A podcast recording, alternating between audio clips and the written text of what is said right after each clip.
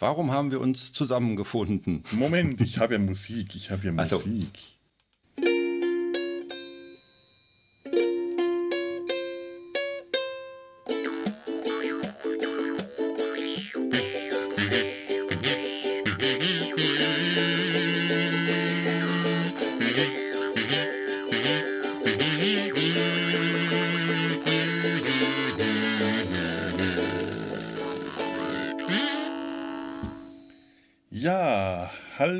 Herzlich willkommen in den Sümpfen der Frühmorgendlichkeit. Es ist unmenschlich früh morgens. Es ist noch. Mittlerweile nicht mehr. nicht, nicht, nicht mehr ganz, das stimmt. Also nach einer längeren Einrichtungsphase. Äh, hallo Lars. Guten Tag, Felo. Sind wir beide frisch und munter früh morgens. Es ist trotzdem früh morgens. Und ja, warum haben wir uns zu so frühmorgendlicher Stunde zusammengefunden? Sag mal. Ja, wir äh, machen jetzt quasi das Spin-off vom Spin-off. Denn bei den Nebensümpflichkeiten hattet ihr ja schon mal Galaxie. Ach, jetzt habe ich schon vermasselt. bei den Nebensümpflichkeiten hattet ihr ja schon mal Barbarella besprochen. Und dann habe ich Felo erzählt, dass es von Barbarella auch ein äh, Rip-Off gibt, nämlich Galaxina. Jawohl, Und das haben wir jetzt uns angeguckt. Galaxina, Ga Galaxina. Lady Gaga Laxina. Laxativa klingt eher nach einem Abführmittel. Wir können auch noch eine eigene Anfangsmusik machen. Porno, Porno, Porno, Porno Patrol, Porno, Porno, Porno, Patrol. Bring ich nicht zum Lachen. Jetzt ist Felix kaputt gegangen. Ich gehe immer kaputt, wenn ich mussten muss. Ich kann auch hier mein Licht einstellen, dass es ein bisschen mehr nach. Ach, das sieht man nicht in dem in dem mhm. Bild. Ich habe hier so eine tolle Farbwechsellampe, jetzt könnte ich hier so Stimmung machen. Ne? Aber strahl dich nochmal von unten an, das sah gerade sehr stimmungsvoll aus. Das sah gerade äh, verdammt stimmungsvoll aus. Also so wie auf dem Planeten, die, äh, wie auf einem fremden Planeten mit, mit mysteriösem Licht angestrahlt. Moment, ja. so ist? Ja. Oh, das ist ja das normale Licht. das ist halt eher der Wüstenplanet als äh, Alter 1. Alter Alter, Alter 1. Ja, Galaxina, Galaxina. Genau, also äh, das hier ist tatsächlich eine Nebensümpflichkeit einer Nebensümpflichkeit. Und das, obwohl wir gerade einen sehr schönen, das, das alte Barbarella Mesh-Intro ähm, von damals nochmal verwendet haben. Äh, das, das meshiger ist als so vieles andere, was wir in letzter Zeit aufgenommen haben hier im Sumpf ist es gut möglich, dass heute so gut wie gar keine Mesh-Bezüge. Äh, es ist durchaus möglich, dass wir außer Barbarella, und das war ja auch schon nur eine Zusammenhänglichkeit über, äh, über warte, wie, wie war denn das? Jane Fonda, Donald, Sasser, Donald Sutherland und deren äh, Anti-Vietnam-Kriegs-Bühnenshow Fuck the Army. Und äh, das war dann über Donald Sutherland, der Hawkeye im Film gespielt hat, die Verbindung zu Barbarella. Und das war schon direkt für die erste Nebensümpflichkeit und damit die zweite Folge. Äh, ja, also da haben unsere Hörer damals direkt einen von Latz geknallt bekommen, damit die mal wissen, woran sie hier sind. Wie, was für eine Art Mesh-Podcast das hier ist. Bei Galaxina äh, spielt ja auch ein Asiate mit. Vielleicht war das Vietnamese. Oder Koreaner in dem Fall. In dem Fall von Mesh. Weißt du, wer mitspielt? Der Mann, der beinahe Captain Jean-Luc Picard geworden wäre. Äh, wer ist das von denen? Ähm, das ist äh, Stephen Magd, der spielt ah. Sergeant Thor. Ja. Äh, in, interessanterweise, also ich glaube, wenn der Picard geworden wäre, das war die, eine der ersten Wahlen von Gene Roddenberry damals. Ich glaube, wenn der Picard geworden wäre, würde die Serie Star Trek Picard, äh, hätte die jetzt ganz anders ausgesehen. Ich glaube nicht, dass es sie gegeben hätte. Aber schön, Sergeant Thor wird von der Synchronstimme von Terence Hill gesprochen und Captain Cornelius Butt von der Synchronstimme von Bud Spencer. Ja, guck mal, das mit Bud Spencer habe ich bemerkt. Das mit Terence Hill ist mir da nicht aufgefallen. Aber die von, von, von Bud Spencer ist auch ein bisschen ähm, die ist herausragender. Ja, ja. also äh, der, der, der Sprecher der Terence Hill äh, oft gesprochen hat, Thomas Danneberg, der hat auch John Travolta und jede Menge ja. andere, der hat also wirklich eine große Liste von äh, Hollywood-Schauspielern gesprochen, weil der eine sehr vielseitige Stimme hat und äh, Wolfgang Hess hat Bud Spencer und Obelix gesprochen und auch andere Dinge, wie andere äh, Dinge, äh, Menschen wie Mas Marcello Mastroianni. Das musste ich allerdings auch erstmal auf der äh, Sprecherseite nachschauen, weil ich sowas auch nicht auswendig kann.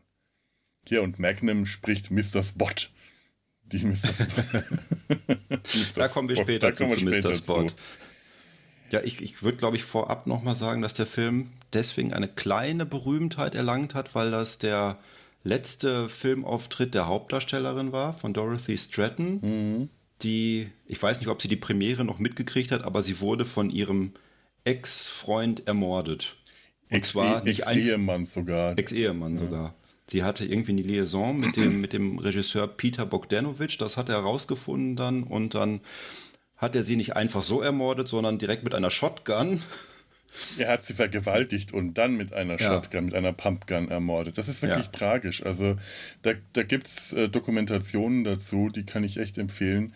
Dorothy Stratton war minderjährig, als äh, Paul Snyder, äh, ihr, ihr, Agent und später äh, Ehemann und äh, ja, wenn man Hugh Hefner glaubt, eigentlich eher Zuhälter. Der hat Hugh Hefner, Mr. Playboy, hat Dorothy Stratton vor äh, Paul Snyder gewarnt, weil das ein, ja. äh, das muss man sich auch mal auf der Zunge zergehen lassen. Und der hat sie an den Playboy vermittelt mit Fotos, für deren Unterschrift, für die Einwilligung, er mhm. die Unterschrift der Mutter gefälscht haben soll, weil Dorothy Stratton 17 war zu der Zeit und äh, sie noch nicht das Alter erreicht hat.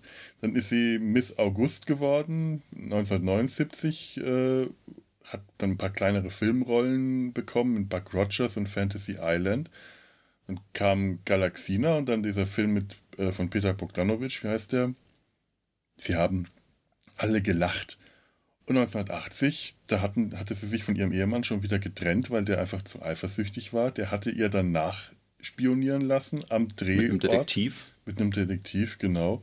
Am Drehort von äh, sie, sie haben alle gelacht. Tragischerweise hat Peter Bogdanovich die Rolle, die sie in dem Film gespielt hat, das ist gar keine große Rolle, glaube ich, nach den Begebenheiten ihres Lebens am Dreh angelegt. Also der der eifersüchtige Ehemann, der ihr nachspioniert. Und äh, weil es aber gestimmt hat, weil sie eine Affäre mit Peter Bogdanovich hatte, hat äh, Paul Snyder ihr dann äh, später hat sie ins, in die geme gemeinsame Wohnung noch ähm, bestellt zu einer Aussprache. Mhm. Sie hat sich, sie hat sich dahin locken lassen und er hat sie dann vergewaltigt und ermordet. Und das muss aber auch schon der Höhepunkt noch von sehr vielen schlimmen Stalking-Aktionen gewesen sein. Ja. 80, die war damals 20 dann erst. Das ist ja. schon schlimm. Und er hat sich danach hat dann aber auch selbst mit der Pumpgun. Genau. Direkt Selbstmord begangen. Das ist schon. Danach. Da ist schon ein äh, dramatischer Hintergrund. Ja, durchaus. Das ist nicht schön. Aber äh, das soll uns jetzt nicht daran hindern, an dem Film äh, hintern. Boah, ey, hindern. Das, das, das war jetzt nicht äh, keine freudsche Fehlleistung, das war eine fränkische Fehlleistung. Es tut mir leid. Harte und weiche Konsonanten. Für das harte D und das weiche D ist es noch zu früh am Morgen. Das soll uns nicht hindern, den Film zu genießen.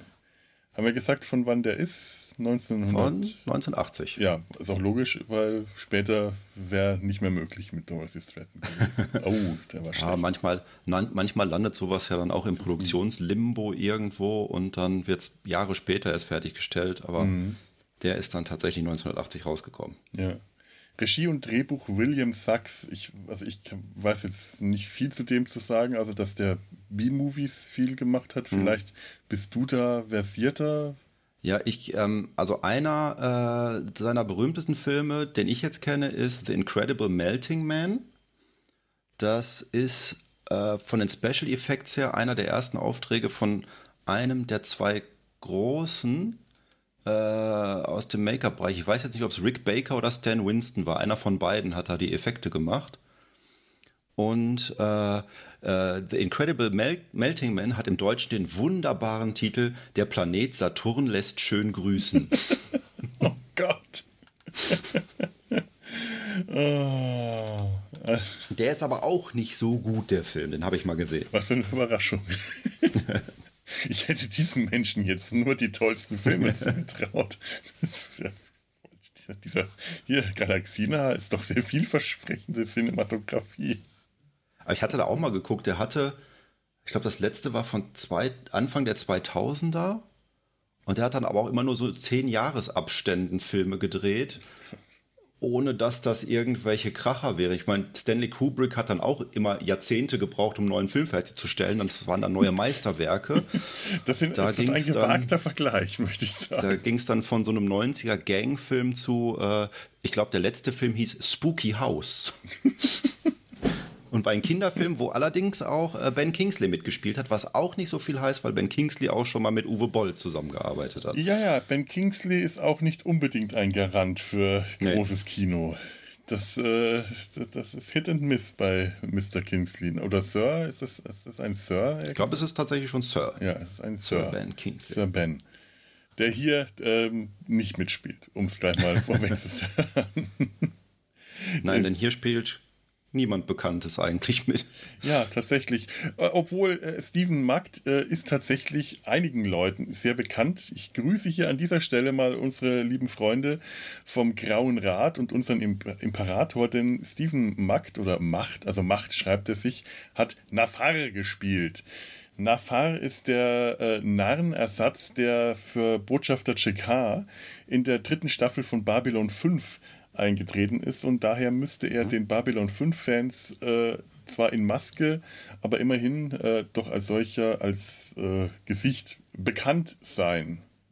Und ich bin leider so, also mir, mir hat der Name Nafar auch noch was gesagt und ich habe so eine vage Erinnerung, aber ich bin in den letzten Jahren so raus aus Babylon 5 gekommen, ich muss da unbedingt mal wieder reinfinden, dass ich, ähm, ich habe das jetzt gerade gelesen vorhin, wollte es an dieser Stelle erwähnen, habe aber leider gar keinen richtiges Bild vor Kopf, also kein Gesicht. Aber trotzdem, liebe, liebe, liebe Freunde vom Grauen Rat, ihr wisst das jetzt. Und ihr könnt uns da bestimmt mehr dazu erzählen. Macht das mal, macht das mal. So. Und ähm, der, der äh, Darsteller von Captain Cornelius Butt kam mir auch so furchtbar bekannt vor. Ja. Aber ich glaube, das liegt eher daran, dass der aussieht wie Jack Lemmon in äh, diesem Film, wo sie dieses Rennen rund um die Welt machen. Oh, aber Jack Lemmon mit einigen Kilos mehr auf dem Gesicht. Mich, ja, ja, das große Rennen. Äh, Jack Lemmon spielt Dr. Fad. Genau. Das ist ein großartiger Film mit Tony Curtis als dem strahlenden Helden. Das ist ein, das ist ein super Film. Ach, den können wir eigentlich auch mal bei Gelegenheit besprechen. Wir finden schon irgendeinen Grund dafür. Wenn man hier äh, die IMDb-Liste von Avery Schreiber guckt, ist er wohl weitestgehend auch äh, Synchronsprecher gewesen. Ach, guck an. Für, für Cartoons oder was? Weil ich mein Flintstone Kids, also viel ah, ja. Hanna-Barbera ist hier zwischen.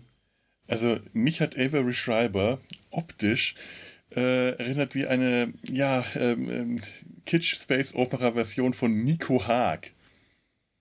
Sagt dir das noch was? Nein, Nico Haag sagt mir nichts. Ja, man nennt mich Schmittchenschleicher, alle Mädchen werden weich, wenn ich lässig wie ein Tiger über den Tanzboden schleich. das Lied kenne ich tatsächlich. der ist eine holländische äh, Krawallnudel, äh, Pop-Schlagernudel. Äh, seine Lieder haben im Holländischen alle einen sehr anzüglichen, äh, anzügliche Texte, so, so sch schmuddelanzüglich. Und auf Deutsch sind die alle äh, ent, ent, äh, Schmuddelt. entschmuddelt worden. Unterm Schattenrock ist gar nichts. Da ist nichts und da war nichts. Das ist furchtbar. Ich weiß gar nicht, warum ich das kenne. Ich habe das, glaube ich, mal, als ich angefangen habe, Ukulele zu spielen, nach den Liedern gesucht um die für den schlechten, den Liederabend des schlechten Geschmacks für die Weihnachtsfeier äh, in der Firma vorbereitet zu haben. Obwohl ich glaube, doch, Schmidtchen Schleicher und die Ukulele haben wir damals als Single zu Hause gehabt. Das sind so Käufe, die Eltern ganz stark bereuen, weil wir die als Kinder rauf und runter gehört haben. Deswegen kann ich da den Text auch noch so gut. Ich weiß, dass Herr Dudda von, von meinem anderen Podcast, der Lauschzwiebel, äh, das äh, Schmidtchen-Schleicher-Lied zu Hause hatte. Ja. Daher kannte ich das. also Aber jetzt äh, kommt natürlich die, die Frage aller Fragen, Felo. Ja. Cosplay Captain Cornelius Butt? Äh, definitiv, ja, ganz eindeutig. Ähm, vor oder nach der Kältekammer? Äh, nach der Kältekammer? Nee, in der Kältekammer mit dieser goldenen Unterhose. Und dem Daumen im Mund. Ja. Natürlich, nur da. Oh mein Gott. Igitt. Ah. Ja, der sieht wirklich, äh, das ist wirklich eine schräge Figur. So ein dicker Typ mit dunklen Kringellocken, einem Schnauzbart und so einem knuffigen Kn Knautschgesicht, der wird auch so als der lustige Trottel vom Dienst dargestellt. Also das ist nicht unbedingt äh, Captain Picard Captain, ein, ein Captain aller Captain Picard, sondern das ist eher Captain Knotter oder äh, ich weiß nicht. Und der ist, ist äh, dann noch besprochen von eben der Synchronstimme von äh, Bud Spencer, aber mit so richtig dümmlichen äh, Tönen.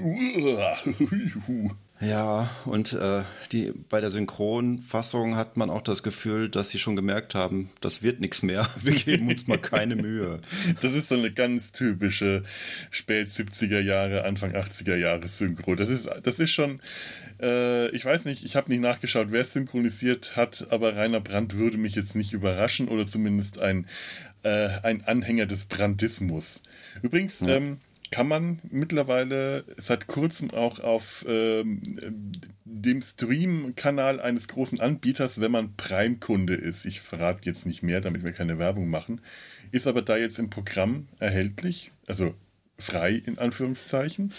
Ja, jetzt musst du aber die ganze Geschichte erzählen. Ja. dass, dass, wir, dass wir erst nach einer vernünftigen Version geguckt haben und dann gibt es eine wahrscheinlich illegale Version bei YouTube, mhm. wobei das so illegal ist das gar nicht. Ähm, denn ich habe den Film selber auch auf einer von meinen komischen DVD-Boxen mit 50 Filmen drauf. Das heißt, er ist äh, in Amerika zumindest in Originalfassung äh, allgemein gut. Ah, also ja. da gibt es keine Rechte mehr.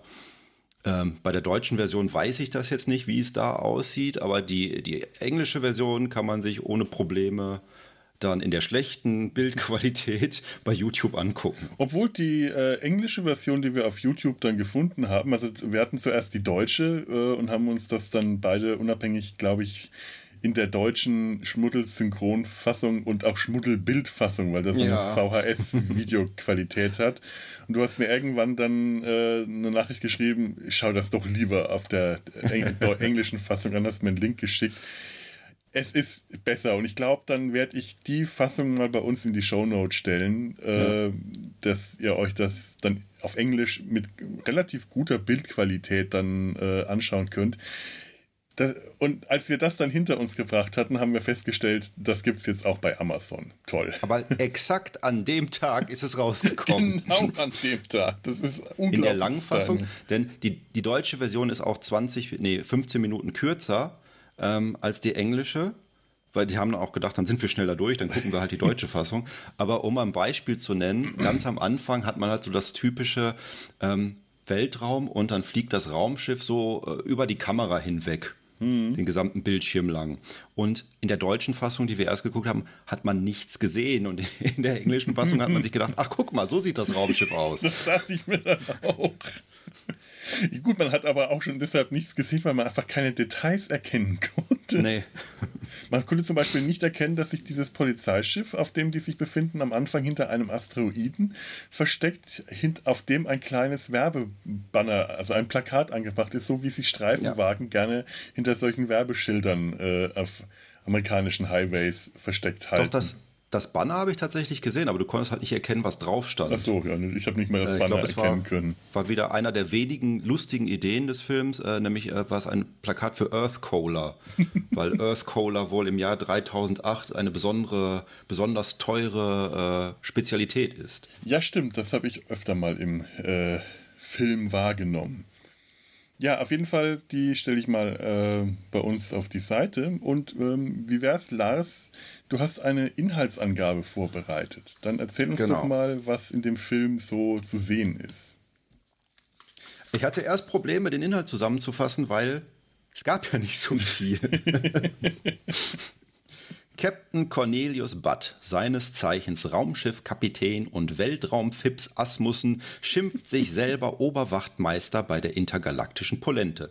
So tuckert er zusammen mit einem grenzdebilen Cowboy, einem Muskelmacho und was er sonst noch so Crew nennt, in einem schäbigen Kahn, der aussieht, als hätte man ihn in einer hoch hätte man ihn einer hochentwickelten Krötenrasse geklaut und dann zwei Jahrhunderte verrotten lassen, durch die unendlichen Weiten. Doch der Film heißt ja Galaxina und die gibt es auch. Ihres Zeichens Steuercomputer in Blondinengestalt, ausgestattet mit zwei besonders großen Rechenkernen, weswegen die halbe Mannschaft ein Auge auf sie geworfen hat. Du warst nicht fertig. Zum Glück besitzt die Gute neben einem Dienstmädchen-Outfit aber noch ein Hashtag MeToo-Schutzschild zum Fingerverbrutzeln. Man freut sich bereits gemeinschaftlich auf das Ende einer siebenjährigen Routinestreife, als der Chef der Weltraumpolizei selber sich meldet, um die marode Mischpoke erneut mit einem Auftrag zu beglücken. Auf dem 27 Jahre entfernten Planeten Altar 1 wurde der sagenumwobene blaue Stern gefunden. Ein Mineral, welches als unendlicher Energielieferant dienen kann, so sagenumwoben, dass das Universum ihn einen eigenen Jingle gegönnt hat. Bud und Konsorten begeben sich missmutig in Kryoschlaf, während Galaxinchen sich das Sprechen beibringt, will sie doch so gerne Sergeant Thor, dem Bordschönling, ihre Computerliebe gestehen. Im Folgenden landet die Infinity inklusive Inhalt in hübsch regelmäßigen Abständen immer wieder in brenzligen Situationen, trifft fiese Außerirdische, landet im Wilden Westen und macht einen Abstecher zu einem Space-Bordell. Man gönnt sich ja sonst nichts. Ob die selbstbetitelte Pornopatrouille am Ende den blauen Stern oder Galaxina die große Liebe findet und ob der Zuschauer am Schluss unter Gehirnschmerzen zusammenbricht, man wird sehen. Dankeschön. Ich habe schon überlegt, das mit, der, und, äh, mit dem Katsu selber zu spielen, aber das klingt nicht so schön.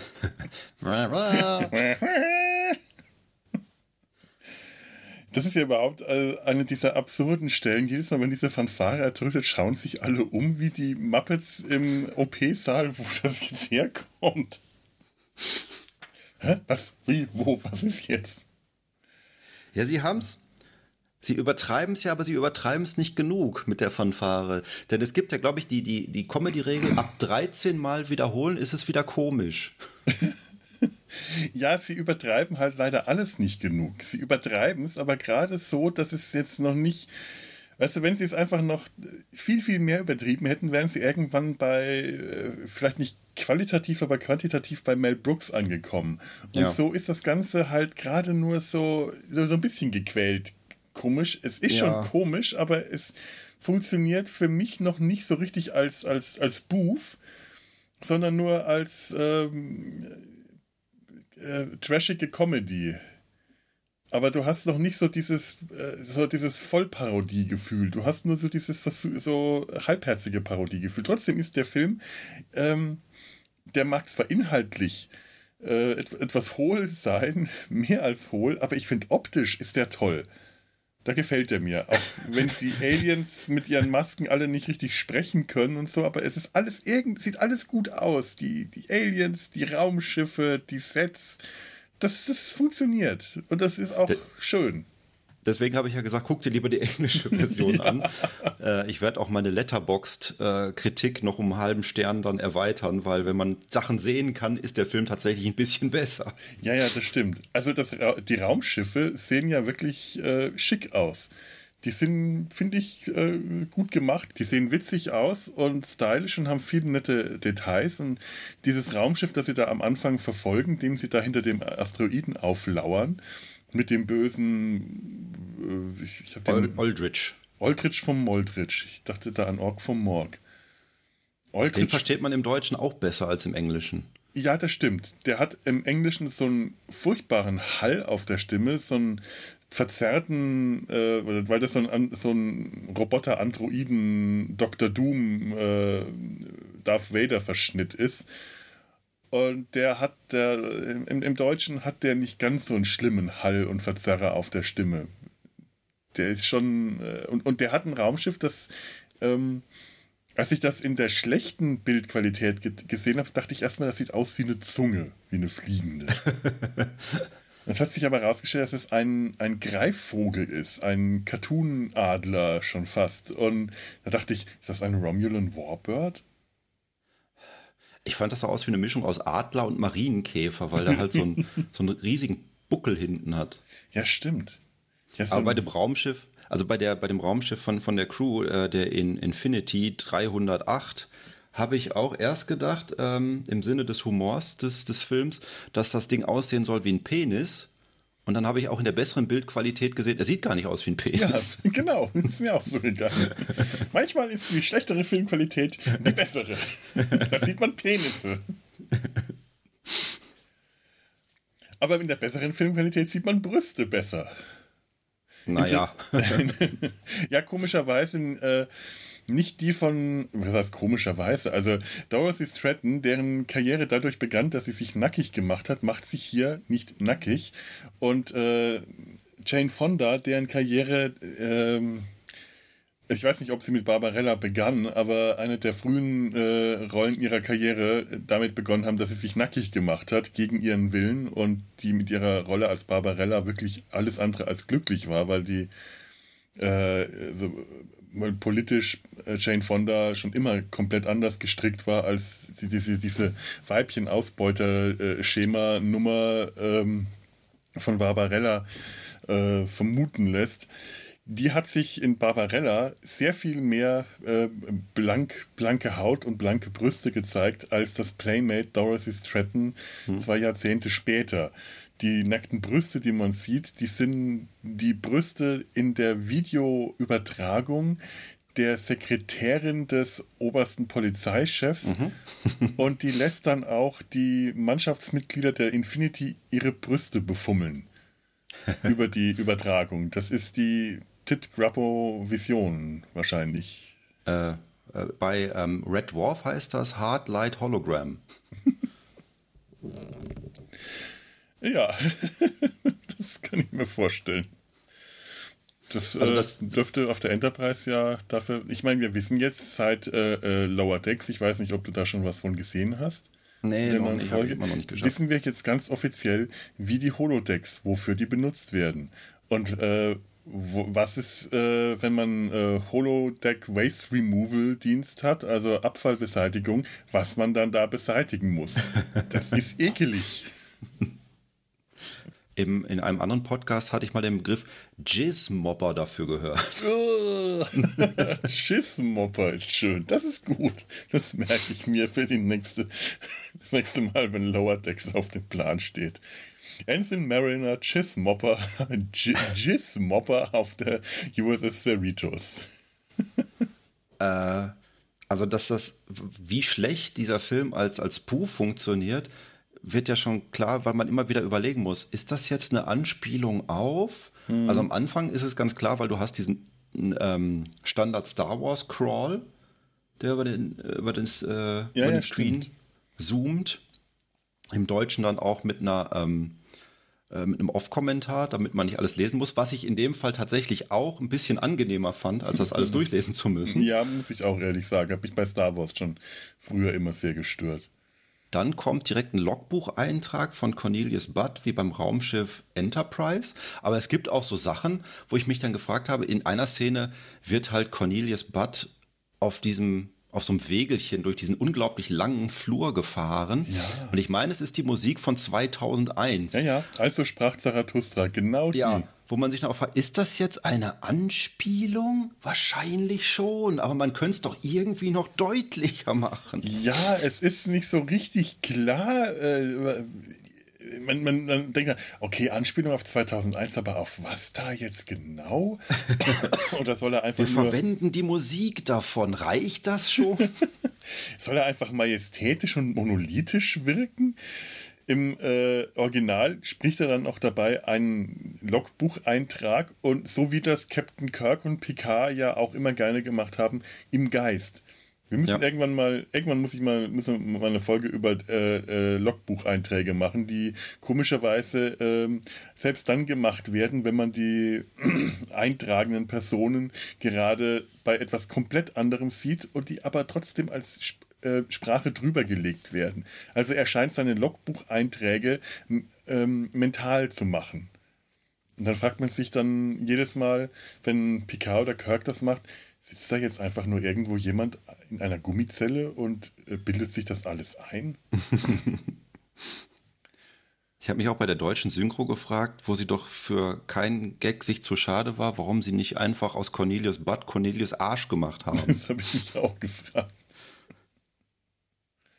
Ja, aber ich glaube, ähm, na, ich glaube, äh, ich, ich kann mir vorstellen, sie haben Butt deswegen gelassen, damit der, äh, der Zuschauer, der deutsche Zuschauer, sofort die Bud Spencer-Parallele äh, mit der Stimme ziehen kann. Ja. Das, da, ich meine, gut, wegen nur den, der Synchronsprache, der, der Mundstellung, werden sie es nicht gemacht haben. So, so gut sind, das sind versierte Synchronsprecher, so gut sind die schon, dass die äh, Arsch sagen können, während der Schauspieler die, den Mund zu Butt bewegt. Das, mhm. das ist tatsächlich, äh, je nachdem, wie schlecht die Bildqualität ist, gar kein so riesengroßer Unterschied. Es ist Butt und Arsch dasselbe Vokal und eine Silbe. Hätte man mhm. machen können. Wäre nicht aufgefallen. Aber natürlich, ja. Aber er ist ein Arsch. Also ein, ein, ein, ein dummer Arsch eher, kein gemein. Obwohl er ist ein fieser Arsch. Er quält den Gefangenen, den sie haben. Aber er mag ihn auch irgendwie.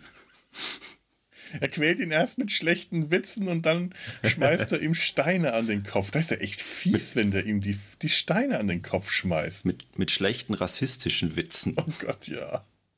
Ich habe die auch schon ah. sofort wieder ausgeblendet und vergessen. Aber der, der, es ist ja der Steinfresser, also es, ja. er isst ja nachher auch die Steine. Trotzdem ja, ja. ist es nicht nett, sie ihm an den Kopf zu werfen. Ja, ich dachte mir auch, dafür, dass er die äh, frisst, ist er sehr empfindlich, wenn er die äh, abbekommt. Der müsste doch eigentlich dann so insgesamt stabiler gebaut sein. Ja, aber der war ja auch, der war, sah ja auch ganz nett aus, der Steinfresser. Ja, knuffig. Also nicht so wie der Steinbeißer aus der unendlichen Geschichte, sondern eher so eine Mischung aus, aus Gremlin und ähm, ja, wie groß war der? Ein Meter? Ja, ne, ein bisschen größer war er schon, aber er war jetzt nicht, er war der kleinste von der Truppe. Ja. Er lief ja auch nachher frei auf dem Schiff rum, wo ich mich gefragt habe, warum. Wahrscheinlich hat er während des Kryoschlafs, obwohl er auch aus der Kryokammer rauskam, er hatte ja, auch eine goldene Unterhose an. Der also ich habe nachher nicht verstanden, warum der frei war. Ja, der war aus irgendeinem Grund, ähm, wurde der zum, zum äh, äh Teammitglied irgendwann. Ja. Oder zum Ehrenhalber. Na gut, wenn sie da jetzt äh, 50 Jahre unterwegs waren und den vorher nirgendwo ja. absetzen konnten, äh, dann haben sie sich gedacht, na ja, komm, also dann äh, wollen wir mal nicht so sein. Die hätten den ja auch ja, nicht 50 Jahre lang in, dem, in der Zelle verhungern lassen können. Selbst wenn Galaxina den gefüttert hätte, äh, das hätte ja seine Haftzeit wahrscheinlich weit überschritten. Und äh, wahrscheinlich hat man das danach einfach vergessen und äh, Captain Butt war ja dann auch äh, anschließend äh, senil, weil der äh, gealtert ist in der Kryokammer. Ja, aufgrund eines anderen Spoofs, den man erst nicht, also man hat erwartet, dass das kommt, aber es war halt optisch auch so weit weg von dem, was das Original hatte, nämlich ja. äh, die, die berühmte äh, Mittagessenszene von Alien, ja. wo jemandem ein Alien aus, aus dem Brustkorb herausbricht. Ach Gott, Denn das hier ist hat, Mittagessen. Ja, ich glaube, sie haben halt einfach versucht, äh, es möglichst wenig nach Science Fiction aussehen zu lassen, weil sie hatten ja diese antiken Stühle und jede Menge Kronleuchter mit Dutzenden von Kerzen drauf. Also es war das komplette Gegenteil von der Szene, wie es in Alien war. Ja, das stimmt. Und äh, ja gut, ich meine, das Essen, das sie serviert bekommen, ist dann wieder Science Fiction, Pillenform, was mhm. sie mit grünem Wein runterspülen. Und am Schluss haben sie ein Ei das heißt, da hat. Einfach so im Übrigen. Einfach so. Da ist einfach ein also, Ei, äh, das ähm, der eine Unterwachtmeister dem Gefangenen abgenommen ja. hat. Und dann wird er so ein bisschen gemutmaßt. Ach, früher, äh, vor tausend Jahren, hat man die noch gegessen. Echt, Sir? Boah, nee, da müsste ich ja brechen, wenn ich sowas essen müsste. Boah, müsste ich voll kotzen, total ekelig. Und dann will Captain Butt das Ei essen. Es ist ein bisschen ja, also äh, das zeugt von wenig Intelligenz, einfach so ein fieses, grünes, möglicherweise tausendjähriges, denn so sieht's aus, Ei zu essen. Und das, was er da rausschlürft, sieht auch eher nach tausend Jahren, äh, Jahre alten grünen Schleim aus. Das ist so ein dunkelgrüner, dicker, dickes Ei mit einer sehr dicken Schale, das er dann aufschlägt und den Inhalt, der das Ei scheinbar auch nicht komplett ausfüllt, was auch eher darauf deuten lässt, dass das so innen schon zusammengeschrumpft ist und nicht mehr frisch ist, in sein Glas kippt. So dunkelgrüner Glibber und den schluckt er dann runter, erst genüsslich und dann fängt er an dran zu ersticken. Und, und dann, statt eines Heimlichgriffs, fangen seine äh, Crewmitglieder an, ihn zu vermöbeln. Aber ja, du musst ihm eine reinhauen. Ja, aber wenn ich da nicht degradiert, nö, nö, das, das geht schon gut. Ja, dann, dann hauen wir dem Alten mal die Fresse blau oder so, ey. Und dann prügeln die auf den ein, statt dass sie wenigstens irgendwo da reinschlagen, dass das Ei wieder rausgedrückt wird, schlagen sie ihm einfach die, die, die Fresse ein. Und während er irgendwann auf dem Tisch liegt, der auf den Einschlägen, irgendwann spuckt er dann dieses Ei spuckt er dann was aus und das ist dann so eine kleine Alien-Larve. Mhm. sieht eher wie ein Insekt aus und krabbelt schnell davon. Das müsste auch die aktuellste Anspielung sein, oder? Ach nee, Star Wars war ja auch relativ kurz vorher. Aber ich meine, Alien wäre doch von 79. Ja, das stimmt. Ja. Also ich kann mich jetzt äh, mit der Zahl bin ich jetzt nicht, die Zahl bin ich nicht firm, aber von der Zeit her müsste das eigentlich das aktuellste sein, ja. Ja, dieses kleine Alien äh, tapst dann auch auf dem Schiff herum, wächst immer mehr. Und äh, während die Mannschaftsmitglieder in der Kryokammer sind, ähm, kommt so angeschlichen, sieht den Captain und tippt dann an der, an den, an der Schalltafel von Captain Butts Kryokammer herum. Genau. Und man kuschelt sich zu ihm, weil es ihn für seine Mama hält. Ach, stimmt, das kuschelt sich da rein. Das habe ich nicht so mitgekriegt. Und dann geht die nicht mehr richtig zu und spontan ist Captain Butt 27 Jahre älter, wenn er wieder rauskommt. 27 Jahre älter und auch mit Haaren, die 27 Jahre lang gewachsen sind. Aber und glaub, 27 Jahre dümmer. Und 27 Jahre dümm. Ja, der ist senil. Der, gut, er war vorher auch nicht intelligent. Das kann man jetzt leider echt nicht sagen. Seine Fingernägel sind übrigens nicht gewachsen, glaube ich. Nee. Schade. Es gab vorher noch eine, ich gucke meine, meine äh, Unterlagen an, es gab vorher auch noch eine Szene, wo sie halt gegen dieses Raumschiff von Aldrich von Modrich kämpfen. ähm, was so die langweiligste Raumschlacht ist, die man sich vorstellen kann. wo sich einfach nur zwei Raumschiffe gegenüberstehen und dann wird Piu Piu, Piu Piu, Piu Piu. Und sie kommentieren das dann auch mit, früher war das irgendwie spannender, wo es nicht nur drauf ankam, dass das Force Field hält. Ja. Dieses Force fehlt auch durch so eine Tankanzeige von empty, von äh, äh, voll zu leer. Was macht unser äh, Kraftfeld? Äh, ja, nicht mehr viel drin. Und es geht halt darum, wer zuerst äh, sein Kraftfeld verliert, der, der verliert. Und dann schießen die aufeinander. Später ist auch schön, als ähm, Ordrich vom Mord, Mord, Mordrich, Ork vom Morg, die dann, den dann auflauert, der es irgendwie schafft, früher bei dem Planeten Alter 1 zu sein. Der hat wahrscheinlich Hyperdrive und wartet dann da 27 Jahre. Cornelius Bad mag Hyperdrive, all die bunten Farben. Ja, hätte er auch gerne. Fast so schön wie, und dann dachte ich, ja, wie was? Die Enterprise? Das haben sie dann weggelassen. Äh, Aber Aldrich von Mordrich kann tatsächlich eine Anspielung auf Morg von Org sein, weil das 78 gestartet ist. Ja. Ja, weißt du, du fängst dann, du wirst dann auch paranoid und versuchst dann zu erkennen, ob das irgendwie noch weitere versteckte Witze sind, die nicht zünden. Bei dem Force Field habe ich nämlich auch gedacht, das hätte jetzt irgendwas mit Star Wars zu tun. Das ist gut möglich, weil da äh, hast du ja äh, ganz gerne mal, äh, dass, das, äh, dass das Kraftfeld äh, nach einem Schuss schon auf 30 Prozent runter ist und dann aber noch erstaunlich viele weitere Treffer einstecken kann. Also da ist das ja ständig. Ich frage mich auch immer, die, die erste Enterprise, also ich meine jetzt nicht die TV-historienmäßige erste Enterprise, also die von Kirk, sondern die Star Trek äh, in, In-Universe-Historien erste Enterprise, die von äh, Captain Archer. Die hat eine äh, Hüllenpolarisierung. die hat also erstmal eine stabile Hülle und dann ist die Hülle polarisiert, sodass die Treffer gut wegstecken kann.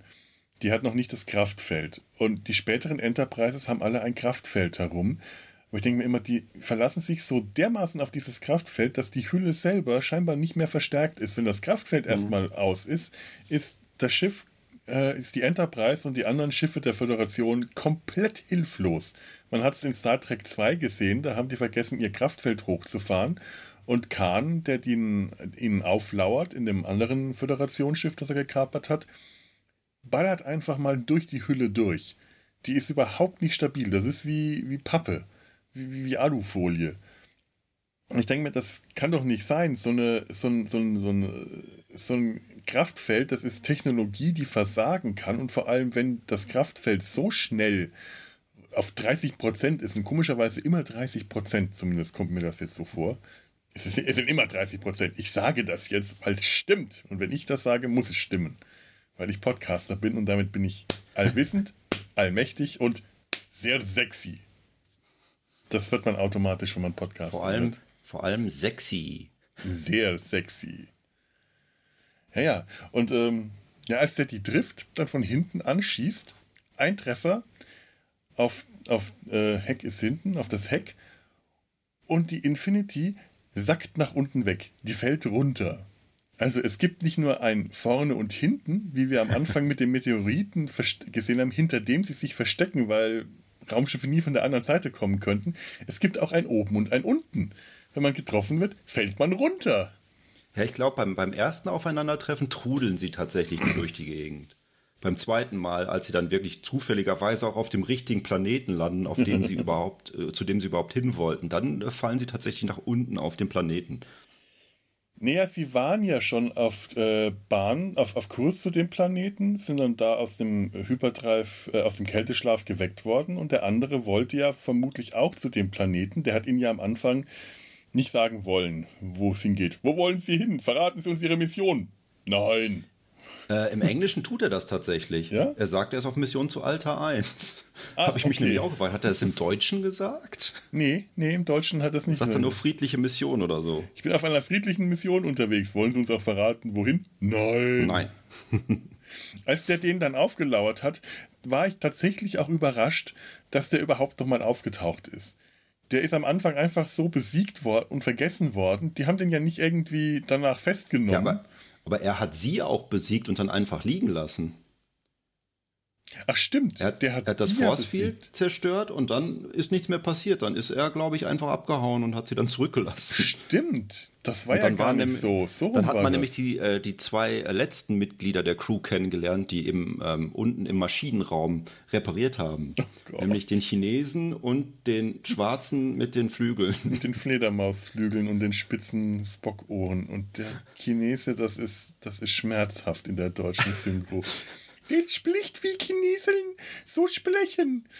Und sagt immer beiden, seltsame Sprichwörter auf. Oh. Ja, ich habe den aber auch in beiden Synchronisationen oder in beiden Versionen habe ich den nicht verstanden. Der ist auf, auf Englisch auch nicht viel besser. genau. Ist der genauso rassistisch. Oh, das ist übel. Und der macht auch gar keinen Sinn im Film.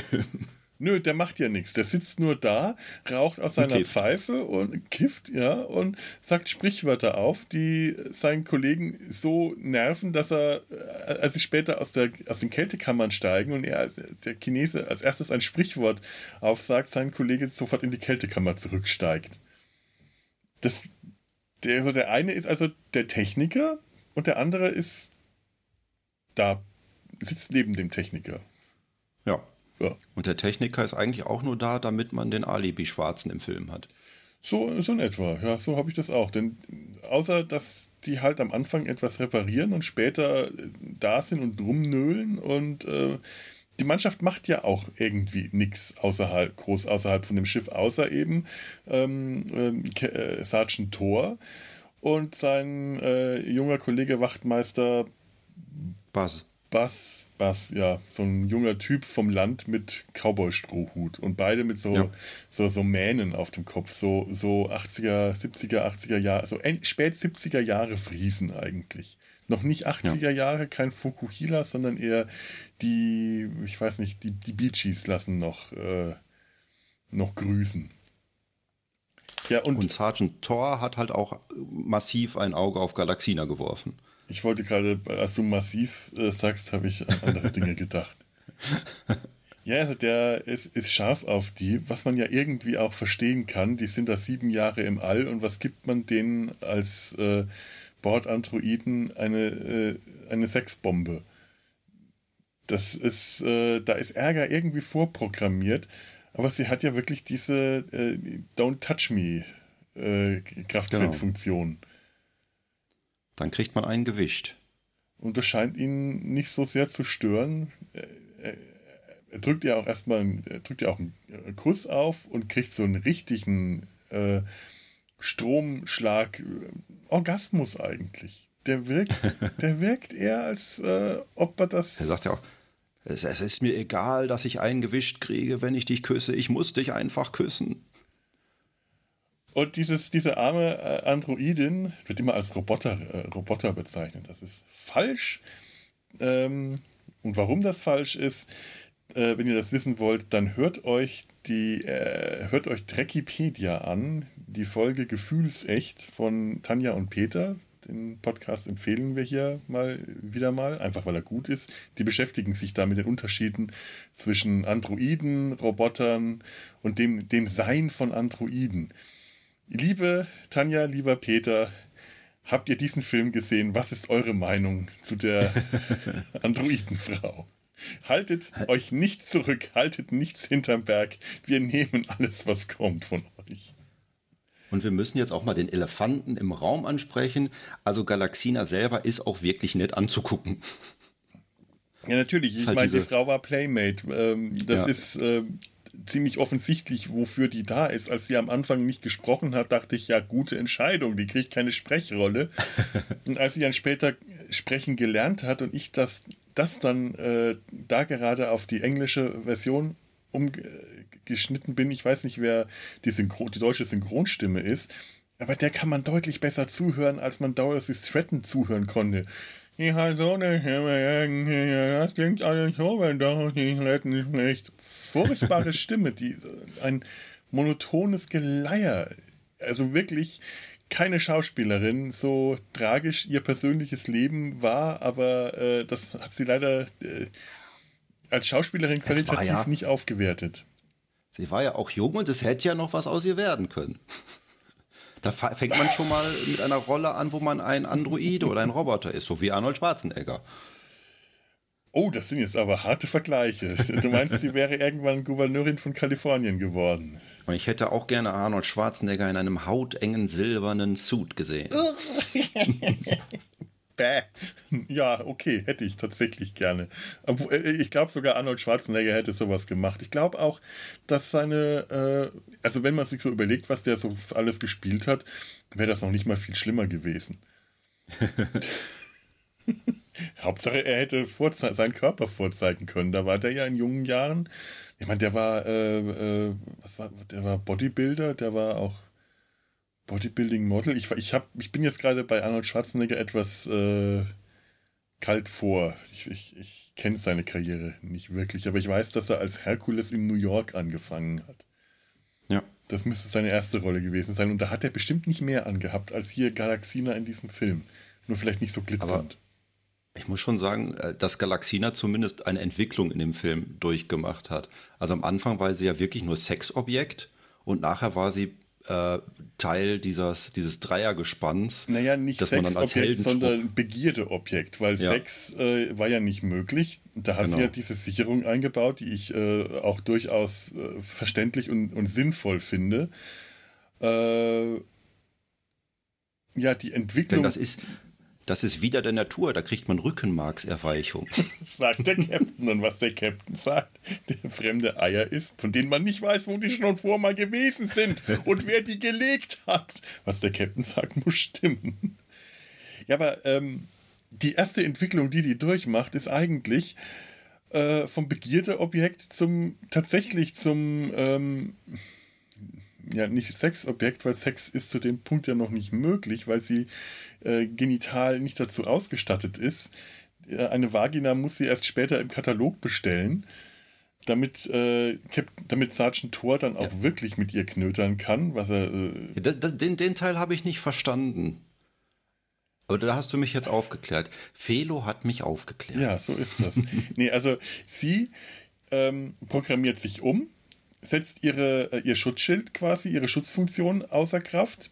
Man kann sie berühren, ohne einen Stromschlag zu kriegen und sie lernt sprechen. Kann mhm. sie sich auch bringen, weil sie den Typen, der ihr die ganze Zeit nachsteigt und sie ungefragt begrapscht und begrabbelt, obwohl äh, sie sich dagegen wehrt, sie liebt ihn das finde ich schon mal sehr, also nicht nur bedenklich, das finde ich komplett daneben. Wenn man es mal aus heutiger Sicht sieht, äh, eigentlich aus damaliger ja. Sicht natürlich auch schon, äh, aber du weißt ja, wie das ist, Kind seiner Zeit und man versucht das dann doch distanzlos zu schauen und, und das, was komisch sein soll, auch komisch zu finden, aber es stößt einem so ein bisschen sauer auf, dass sie sich in ihren Belästiger äh, verliebt und dem zuliebe sich äh, ändert, damit er an sie ran kann. Und, und bei der Hintergrundgeschichte von Dorothy Stratton ist es ja noch mal tragischer dann ja. für die Schauspielerin, dass sie dann diese Rolle spielen muss. Ja, das ist wirklich schlimm. Ich, äh, ich weiß auch nicht, was sie in ihrem anderen, äh, in ihrem letzten Film, äh, äh, und sie lachten alle, gespielt hat. Das ist so eine Liebeskomödie. Äh, da hat sie ja, glaube ich, auch so ein Objekt der Begierde gespielt. Also es ist schon äh, traurig, dass in den wenigen äh, Rollen, die sie gespielt hat, wahrscheinlich immer so Sexobjekt. Ich, ich, ich habe keine Ahnung, was sie in Buck Rogers und Fantasy Island gespielt hat, aber ich glaube, das war es auch schon. Und ich glaube, davor waren noch irgendwie ein, zwei andere kleine Produktionen. Die ist nicht nach ihren schauspielerischen Qualitäten, sondern nach äh, dem, was sie halt, naja, gemacht und dargestellt hat, vorher besetzt worden. Ziemlich platt ähm, nach, nach, nach Hollywood-Schema. Äh, und aber wie gesagt, sie war erst 20. Sie sieht allerdings wesentlich älter aus. Also hätte man gesagt, sie wäre Ende 20, hätte ich das auch geglaubt. Ja, stimmt, stimmt schon. Interessanterweise ich glaube, damals sah man einfach auch älter aus. Ja, durchaus möglich. Das äh, ist ja auch so ein äh, Ding. Wir, sind, wir sehen heute alle viel jünger aus. Ich, da gab es noch kein Q10. Ja. Ich bin zwei Jahre jünger als äh, Monaco Franze in Monaco Franze und äh, der sieht deutlich älter aus. Und äh, ich bin kein, ich, ich bin jetzt schon, also ich bin ein ernster, älterer, ernsthafter Herr, der von Leuten auf der Straße mit Mario Adolf verwechselt wird. Aha, möchte ich einfach mal hier. Also siehst du aus wie 90? ja, ich fürchte, es wird so sein. so traurig alles. Aber ich habe jetzt hier gerade, sie haben alle gelacht offen, da haben aber ordentlich viele Leute mitgespielt. Ich habe hier Audrey Hepburn, John Ritter. Stimmt, ja. John Ritter, ja, genau. Das, das war wohl der, der, der sich äh, in die äh, Figur verliebt, die Dorothy Stratton gespielt hat. Ich habe dann nur mal so eine Szene auf, in, in so einer äh, Rollschuh-Disco gesehen, die witzig, aber auch, auch schmerzhaft anzuschauen war. Fremdschammäßig. Wobei die Inhaltsangabe ganz lustig klingt. A madcap private eye caper about a team of detectives who are following and are being followed by a group of beautiful women. Okay, ja, das ist. Das klingt sehr verwirrend. Und es klingt tatsächlich ein bisschen nach der Geschichte von Dorothy Stratton, ja, von einem. Ja, das oh, auch. Scheiße. Aber ich glaube, den, ähm, das ist ja, das ist, ähm, ich weiß nicht, wie, nennt, wie nannte man das damals? New Cinema, also diese äh, neue Art zu filmen, die in den 70er Jahren aufkam. Äh, Harold und Maud und. Äh, Filme, die so ein bisschen nach dem, dem Schema, das man so äh, vorher in Hollywood hatte, einfach äh, gegengewirkt und aufgebrochen haben. Und der müsste da auch noch dazu gehören, als einer der letzten Filme, der dieses New Cinema vertreten hat. Und die sind ja schon spannend zu sehen. Die, also vielleicht schaue ich mir den irgendwann mal an. Es, äh, es interessiert mich jetzt einfach. Dorothy Stratton wird ja hier im Film mit äh, Introducing äh, am Anfang des hm. Films ähm, angekündigt, was ich, mich zuerst gewundert hat, weil ich dachte, es ist ja gar nicht ihre erste Rolle, aber es ist ihre erste Hauptrolle. Mhm. Schon ähm, tragisch, dass das dann auch äh, ja, die letzte oder zumindest vorletzte Rolle war. Traurig. Ja, aber stimmt, sie entwickelt sich ja dann äh, noch weiter. Sie wird äh, alleine losgeschickt, nachdem die äh, Infinity auf dem Planeten gelandet ist, weil alle Whiplash haben, also Schleudertrauma, und das muss behandelt werden. Und da kann man nicht auf den Planeten gehen, also muss die Einzige, die kein Schleudertrauma abbekommen hat, äh, und die, die, die lamentieren auch alle, oh, wir werden die Firma verklagen, oh, oh, oh, dann werden wir reich. Und sie muss dann alleine losziehen auf einem Planeten, der einfach nur geil aussieht, oder? Oh, das war das Schlimmste überhaupt in einer bildqualitativ unfassbar schlimmen Version dieses Films. Und selbst in der guten Version sah es total schlimm aus. Ja, ja da habe ich dann, äh, das war auch wirklich der Punkt, wo ich mich entschieden habe, äh, jetzt ab sofort bitte nur die gute Qualität schauen, weil es war nicht zu ertragen. Obwohl ich den, äh, den Kniff das alles einfach auf so einen Rotfilter, so einen komischen Rotfilter drüber zu legen und dadurch eine ganz normale Landschaft zu einem Alien-Planeten werden zu lassen und zu behaupten, das liegt an den UV-Strahlen, die äh, das, Son Sonnenstrahlen, die sehr viel Infrarotstrahlen, bla bla bla haben und alles rot erscheinen lassen. Was übrigens nicht politisch gemeint ist. Aua. ich finde das aber eigentlich ganz clever. Also wenn es ich habe mich da auch sehr dran gewöhnt. Ich hatte auch das Gefühl, dass die Klamotten, die die angehabt haben, extra danach ausgewählt werden, dass die, wenn äh, die auf dem Planeten sind und mit diesem Filter, dass die dann noch röter wirken, als sie eigentlich, mhm. eigentlich zu sehen sind. Also ich finde das ein cleverer Kniff, weil du hast einen äh, Alien-Planeten, ohne dass du äh, Alien-Kulissen äh, bauen musst. Du musst keine fremdartigen Pflanzen bauen, du musst keine Felsenlandschaften künstlich bauen. Du kannst einfach eine ganz normale Landschaft nehmen, legst den Filter drüber und bist auf einem fremden Planeten. Und nachts ja. hast du dann wieder normales Licht. Das keinen Sinn macht, aber äh, bitte, wer sucht schon nach Sinn? Ja, wenn die Sonne untergegangen ist, die dann kein Infrarotlicht mehr sendet, keine Ahnung. Ja. Aber der, das erinnerte mich auch an äh, meine Jugend mit Herrn Dudda, wo wir immer losgezogen sind mit der Videokamera irgendwas aufnehmen. Ach, übrigens, da hatten wir nämlich wir haben äh, 11.03 Uhr verpasst. Oh, dann kann es nicht so laut gewesen sein. Nämlich um 11.03 Uhr geht hier im Hinterhof bei mir immer ein Digitalwecker los für vier Minuten, seit Jahren, jeden Tag. Und äh, ich hatte das Fenster gekippt. Vielleicht hat man es äh, irgendwo ganz leise gehört. Ich werde es nicht rausmischen. So. Und, äh, Herr ähm, Dudda, wolltest du Genau, sagen? da waren wir auch immer mit, mit der Kamera unterwegs und äh, hatten etwas, das nannten wir die Tricklinse, was auch nichts weiter war als irgendwelche farbigen Folien, die man halt vor die Linse der Kamera gehalten hat, wodurch man dann Teile des, des farbigen Lichts rausfiltern konnte. Damit hast du relativ schnell relativ seltsame Ergebnisse erzielt. Irgendwie, dass alles nur noch weiß und grau mhm. aussah und der Himmel grün war und so. Also das ist das Billigste, was du machen kannst in dem Fall. Wahrscheinlich haben die das hier auch so gemacht und das gar nicht in der Postproduktion geändert, sondern direkt äh, einen Filter vor die Kamera das gehalten. Ich nicht. Ja. Da gab es keine Postproduktion. Konnte man auch eine alte, ausgediente äh, Wildwest-Kulisse nochmal verwenden. Ja, großartig. Und das Batmobil.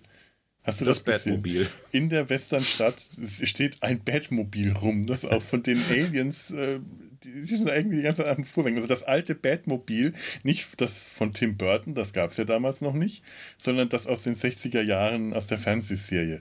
Das sieht man sehr oft und ich habe mich da sehr drüber gefreut. Ja, in der Trivia steht auch, wenn man genau hinguckt, kann man es erkennen und man kann es eigentlich nicht übersehen, ja. außer in der schlechten deutschen Version. Also man kann es nicht nicht erkennen, man muss nicht genau hingucken, man muss schon weggucken oder eben eine alte ja. durchgenudelte VHS-Fassung gucken. Ist auch schön, als das Batmobil ins äh, Bild kommt, äh, wird dann gerade so ein Text gesagt, nur der Abschaum, der allerübelste Abschaum strandet hier auf diesem Planeten. Ja, Batman und Robin, würde ich jetzt unterstreichen. Aber du bist jetzt auch schon sehr weit vorgeprescht. Wir haben zumindest einen großen Abstecher der Crew übersprungen und eine Sache wollte Ach ich Gott, noch erwähnen. ja, Pornopatrouille. Ja, richtig. Aber du bist jetzt auch schon sehr weit vorgeprescht. Wir haben zumindest einen großen Abstecher der Crew übersprungen und eine Sache wollte Ach ich Gott, noch erwähnen, ja, Pornopatrouille. Die sich, ja, die sich durch den Film zieht und zwar ähm, hat man immer wieder merkwürdige äh, außerirdische Fernsehprogramme, die angeguckt werden. Oh Seltsame Werbespots. Einige davon in der deutschen Version auch rausgeschnitten. Ich glaube, das fängt an mit so einer Opernsängerin, die sich äh, Buzz anguckt. Die oh. ist in der deutschen Version gar nicht drin. Stimmt. Man muss dazu sagen, dass äh, die deutsche Version auf 80 Minuten runtergekürzt wurde. Ich glaube, einfach um günstigere Videokassetten damals dafür nehmen zu können. Ja, Denn stimmt. da ist nichts rausgeschnitten, was mhm. jetzt irgendwie anzüglich oder brutal oder so gewesen wäre. Es ist einfach nur gekürzt, wodurch der Schnitt auch ein bisschen holpriger wirkt in der deutschen Fassung. Ja, das stimmt. Das also diese, diese Essensszene ist zum Beispiel wesentlich länger im englischen Original. Ja, stimmt, mit Tischansprachen und äh, ja. Weintesten und was nicht allem. Und stimmt, diese ganzen Werbespots. Die Oma, die das Gurkenglas nicht aufmachen kann, weil sie Arthritis hat. Und dann siehst du so solche äh, Monsterhände. Das, das war mein absoluter, das war, glaube ich, die allerbeste Szene im ganzen Film, dieser Werbespot. Und vor allem ist es nicht irgendeine Oma, es ist Whistlers Mother, ein berühmtes amerikanisches Kunstwerk, das ich auch nur kenne aus dem Mr. Bean-Film.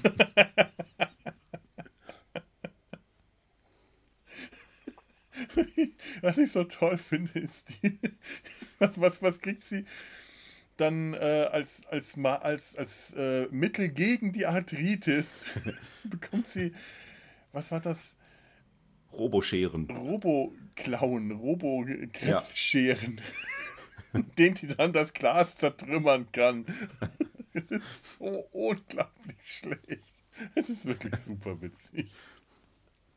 Es ist, Und aber, schon äh, toll. Das erste ist, glaube ich, nur so ein Radiospot irgendwie. Haben Sie Schmerzen an der Wurzel? Gehen Sie zu Dr. Purzel oder so. ja, gesponsert von von Zahnarzt Dr. Purzel. Das ist so schlecht. ah, ja. Ja, und denn ähm, es ist ja so, dass sie dann auf diese 27 Jahre Kryoschlafmission müssen, obwohl sie eigentlich fast fertig gewesen wären mit ihrer eigenen Mission. Ja. Und als Entschädigung dafür ähm, wird ihnen ein 24-Stunden-Aufenthalt in einem Weltraumbordell spendiert, worüber sie sich sehr freuen und dann erstmal ihr Lied äh, intonieren. Porno, Porno. Porno, Porno, Patrol. Porno, Porno, Porno, Patrol. Und sie sind ja offensichtlich auch gut bekannt auf diesem Planeten mit dem Weltraumbordell. Ja, wo ich mal denke, okay, das war jetzt das letzte Mal für 27 Jahre, dass die da auftauchen. Boah, stimmt. Ja. Wer weiß, wer da noch da ist, wenn sie wiederkommen. Wenn sie wiederkommen. Ist auch interessant, dass die die unterschiedlichsten Alien-Frauen haben, aber Captain Butt zieht die mit dem, was er für das hässlichste Gesicht hält und stülpt ihr erstmal eine Papiertüte über den Kopf. Hätte sie auch einfach ja. eine andere nehmen können, aber die Papiertüte fand ich schon heftig. Oh, nee, zieh das mal über. Und das war nämlich wirklich auch die Szene, die ich noch im Kopf hatte, weil es halt diese Szenen sind, die man, äh, nachher hat man das ja auch nochmal in diesem Weltraum-Saloon, wo du unglaublich viele recht schlechte Masken, aber du siehst halt total viele Aliens, die dann ja. einfach rumsitzen. Also das sind auch kreative Masken, sie sind nur nicht besonders gut gemacht. Also nee. die haben keine bewegliche Mimik oder so. Das, äh, aber da hat sich irgendjemand schon ausgetobt oder zumindest äh, originelle Halloween-Alien-Masken äh, entworfen. Ja da hat jemand Spaß gehabt dran. Und das merkt man halt auch an dem Film, dass, äh, was, was die Ausstattung angeht, dass sich da durchaus jemand Mühe gemacht hat, mit dem äh, wahrscheinlich alles andere als großartigen Budget äh, tolle Sachen äh, zu liefern. Und das ist, das ist meiner ja, Meinung nach wirklich die große Stärke dieses Films, ist diese, äh, ist, ist die Ausstattung und die Optik dafür, dass es halt so ein billiger Trash-Film ist. Wobei viel von dem Interieur des eigentlichen Raumschiffs auch total billig aussieht. Die haben ja, diesen einen seltsam organischen Raum, der auch überhaupt nicht nach Raumschiff aussieht, weil da überhaupt keine Elektronik drin ist. Und dann haben sie diesen langen Flur mit diesen äh, großen Rechnern, wo sie mhm. bestimmt vorher auf Location-Suche gegangen sind. Dann haben sie diesen Flur gefunden und aufgrund dessen dann das Raumschiff designt, dass es irgendwie zusammengeht mit diesem Flur, mhm. weil der offensichtlich in irgendeinem richtigen ähm, Gebäude gestanden hat. Ich glaube nicht, dass sie dafür diesen Flur gebaut haben. Ja, offensichtlich. Das wäre schon. Äh, dafür sah nämlich dieser Flur auch tatsächlich zu echt aus. Also man hat den mhm. gesehen, der hat, äh, der ist tatsächlich äh, schon etwas alt und runtergekommen. Aber es hat alles gut gewirkt. Es war gut ausgeleuchtet, die Farben haben gepasst. Dieses Schiff hat äh, ganz häufig einfach äh, authentisch gewirkt auf seine Art und Weise. Ja. Aber diese, diese Zelle von dem Steinbeißer, die sah ja auch nicht aus wie aus einem Science-Fiction-Film. Die sah ja aus, als wäre sie aus Dungeons and Dragons. Ja, ich fand auch interessant, dass, dass, er ein vergittertes Fenster zum Weltraum hat. das ist mir nicht aufgefallen. Das dachte ich mir das Erste. Okay, ich nehme an, dass da Glas dahinter ist. Warum Gitter, weiß ich nicht. Und warum zum Weltraum? Es ist so, so die Stelle, wo man einen Gefangenen eigentlich nicht unterbringen will, am Rand des Schiffs. Wenn er irgendwo entfliehen kann, dann da. Aber warum auch? Da ist der Weltraum. Der wird das Glas nicht einbrechen. Dann brauchst du auch keine Gitter. Ich weiß nicht. Aber da hat er auch Gitterstäbe äh, an der Zellentür. Also da kein Kraftfeld von oder so, sondern Gitterstäbe, durch die man äh, Steine schmeißen kann, wenn man den füttern will. Nachher sind sie auch gefangen und sagen ihm dann: Los, beiß dich doch durch die Gitterstäbe. Ich bin ein Steinfresser, kein Gitterstäbefresser. das ist so schlecht. Oh Mann. Ja. Aber die, dieser Ausflug auf den Porno, äh, beziehungsweise auf den Bordellplaneten hat auch gar keinen inhaltlichen Sinn. Es ist halt nur Schauwert, den man dann bekommt. Und nicht halt mal klar. Schauwert in dem Sinne, den man sich denkt, weil selbst da äh, wird ja nichts entblößt. Nee, es stimmt. Es, es, es macht äh, nicht mal anzüglichkeitsmäßig. Ich glaube, der Film ist auch ab zwölf im Deutschen. Ja, ich habe mich da äh, ehrlich sogar über die entblößten Brüste dieser, äh, äh, über, in dieser holographischen Übertragung gewundert und ich glaube, die sind einfach deshalb drin, weil die so schlecht zu erkennen sind, dass man sie mhm. durch die Zensur äh, kriegen konnte oder gedacht hat, man kriegt sie, aber alles andere ist sehr züchtig. Man ja, kriegt äh, ja mehr erzählt als gezeigt. So wie genau die Sache, dass sie, dass Galaxina keine Vagina hat, kriegt man noch nicht mal wirklich gezeigt, sondern das hört man so im Offsprecher. Also die Szene, wenn sie sich auf dem Schiff küssen und sie dann weggehen. Da hat sie zwar etwas tief ausgeschnittenes, verführerisches an, aber äh, es kommt zu keinerlei, keinen Fummeleien und nichts, sondern es ist einfach nur ein Kuss. Tor steht dann, bleibt zurück, steht da, sagt, oh, oh Mann, oh Scheiße. Oh, ob sie wohl auch ein äh, hat. Äh, auf, auf Englisch geht das besser. Und dann geht er raus, um wohl nachzuschauen. Und dann sieht man nur von außen das Schiff. Und dann hört man seine oh Stimme. Oh nein, wer immer sie konstruiert hat, hat da was ganz Wichtiges vergessen. Und erst am Ende des Films kriegt man ein Gespräch von den beiden mit, dass sie jetzt, sie sagt aber auch nie wirklich explizit, was es ist, was sie nachbestellt, aber man kann sich aus den Andeutungen äh, erkennen, dass sie jetzt, dass sie sich jetzt aus dem Katalog eine Vagina nachbestellen will. Mhm. Und sie können auch Kinder haben, ja, die kann man auch aus dem Katalog bestellen. Ja, da habe ich auch gedacht, die müssen doch technisch sehr viel weiter fortgeschritten sein, als es den Anschein macht, wenn sie es schaffen, dass ein Androide dann Kinder haben kann.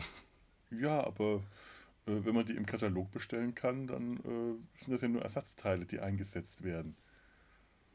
Wird einmal äh, umgebaut und dann äh, wird, wird äh, der nicht schwangere Bauch durch einen schwangeren Bauch äh, ersatzteilmäßig ausgesetzt und dann wird die Klappe aufgemacht und das Kind wird rausgeholt. Hm. Wenn überhaupt. Ich glaube, das Kind kommt einfach fertig geliefert in einer Tiefkühlpackung an. Und wird dann einfach jedes Mal bei, jeder, bei jedem Wachstumsschub neu ausgetauscht. Ja, genau. Gott. Gott. Der, das Weltraumbordell, das Weltraumbordell nimmt übrigens auch Cola als Bezahlung. Ja, stimmt, weil Geld nicht, äh, das Erdengeld ja. irgendwie nichts mehr wert ist. Ja, das, dafür, dass das so eine herausragende Szene ist, in der Erinnerung, habe ich da auch total wenig Notizen, weil da halt auch nichts passiert. Ich habe die auch wirklich vergessen.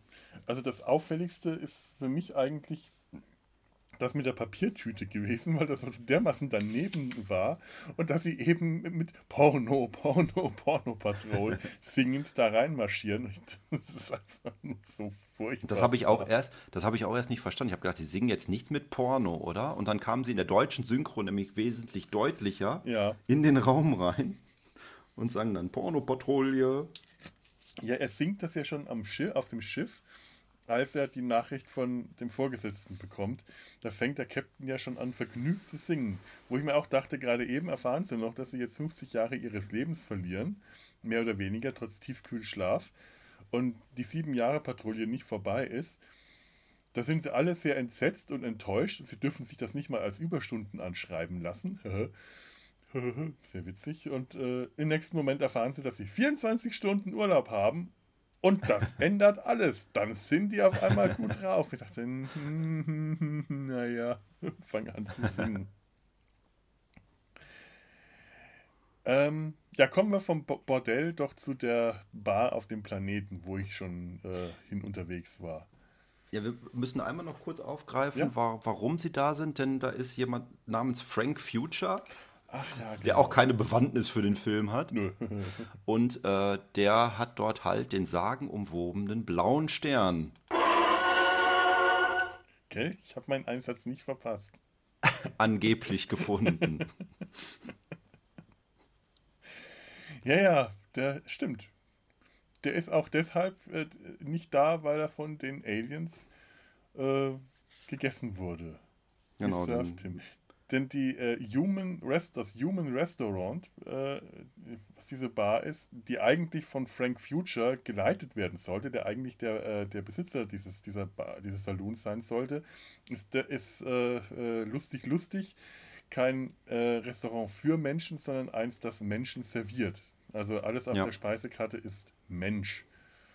Ja, und das waren auch alles so schlechte Wortspiele. Ja. Ich weiß nur noch Scotchman on the Rocks. Ja, und. Äh Der, selbst, selbst Scotch on the Rocks wäre im Zusammenhang mit den anderen genauso verständlich gewesen. Das stimmt. Äh, baked, baked Baked äh, Alaskan, äh, es, es, äh, Alaska, Alaska Skin. Alaskian, glaube ich, oder sowas. es war, äh, es hat schmerzhaft und man hat diese Speisekarte wurde zwei, zwei große Speisekarten wurden mhm. lang und breit abgefilmt, damit man auch jedes Wortspiel darauf lesen kann. Ich dachte, äh, eins mit Drinks und eins mit, äh, mit Speisen. Speisen, ja. An der, äh, das erste, was man so sieht, ist an der Wand der ausgestopfte Kopf eines, äh, eines Klischee-Indianers. Ja. Und ich dachte, okay, gut, wir sind im Wilden Westen. Hier werden Indianer an die Wand gehängt. Später sieht man dann noch einen Frauenkopf und auf, der, auf, dem, auf dem Buffet sind Menschenkörperteile, oh. Füße, Arme. Die, die Köpfe an der Wand sind auch offensichtlich künstlich. Ich glaube, die Menschenteile auf dem, auf dem Tisch, der Kopf, da steckt halt einfach eine Frau ihren Kopf durch die Tischplatte. Warum man das dann an der Wand nicht gemacht hat, verstehe ich auch nicht. Stimmt. Ja, aber äh, was leichteres. Aber warum hat Galaxina diese Puschelstiefel plötzlich an? Das habe ich nicht verstanden. Naja, äh, aus Gründen halt. Äh. aus den gleichen Gründen, auch aus dem aus Barbarella äh, ihr, ihr, Outfit damals ständig wechseln musste. Ich, ich glaube nicht, dass das einen Grund hatte. Oder, oder es sind halt ähm, so, so Landing Patrol Boots, damit sie geländegängiger ist. Dann trägt hm, man Puschelstiefel. Vielleicht. Oder einfach, um so ein bisschen mehr nach Cowboy auszusehen, die haben ja auch so Chaps dann an. Ja, heißen glaube ich. Ja, sie hat ja auch eine große Wumme dabei. Also wieder ja. große Barbarella-Anleihe. Sie läuft mit so einer Riesenknarre in der Gegend rum. Also das war auch so also, der Moment, wo es tatsächlich Barbarella wurde, wo sie alleine auf den Planeten losgeschickt wird. Dann ist sie tatsächlich auch die Heldin, weil sie war ja vorher einfach nur Ding am Rand. Mehr, ja. mehr hatte sie nicht und auf einmal wird sie wirklich zur Titelheldin, die jetzt das Abenteuer erlebt. Und das ist, äh, da ist die Hälfte des Films dann schon rum und du, du man hat sich dann schon langsam gefragt, äh, passiert eigentlich noch irgendwas in dem Film? ich glaube, die, äh, diese Szene mit dem Bordell, wo dann die Story langsam anfängt, ist auch so in der Mitte des Films. Mhm. Also vorher kriegen sie ja nicht mal den Auftrag, dass sie diesen blauen Stern finden sollen. Ja, es ist. Oh, Entschuldigung. Tja, äh, sowas Unvorbereitetes kriege ich nicht hin. ja, aber stimmt. Das ist einfach, äh, da passiert so gar nichts, einen halben Film lang. Und ich habe mich dann auch wirklich gefragt, warum, okay, der Film heißt Galaxina, bitteschön, aber warum eigentlich? Galaxina hatte nichts zu tun in diesem mhm. Film. Die war einfach nur Begierde der Lust, aber die hat so gut wie gar nichts gemacht. Und wirklich erst ab dem Planeten wird sie dann zur handelnden Hauptfigur. Macht dann auch recht viel und beweist leider auch nur, dass Dorothy Stratton äh, halt wirklich nicht gut schauspielern konnte, aber immerhin gut dabei aussah.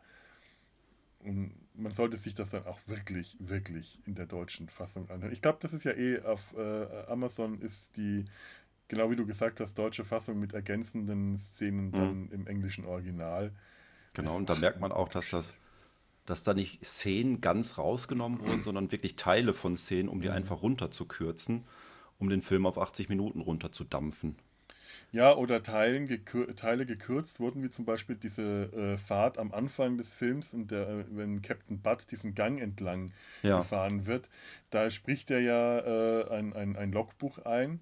Das ist im Deutschen, soweit ich weiß, ist das nicht da, ist das weggelassen und da konnte mhm. man dann diesen, diese Fahrt äh, leichter kürzen. Das ist aber im Englischen dann tatsächlich auch ein bisschen komischer, einfach weil diese Fahrt so unfassbar lange dauert.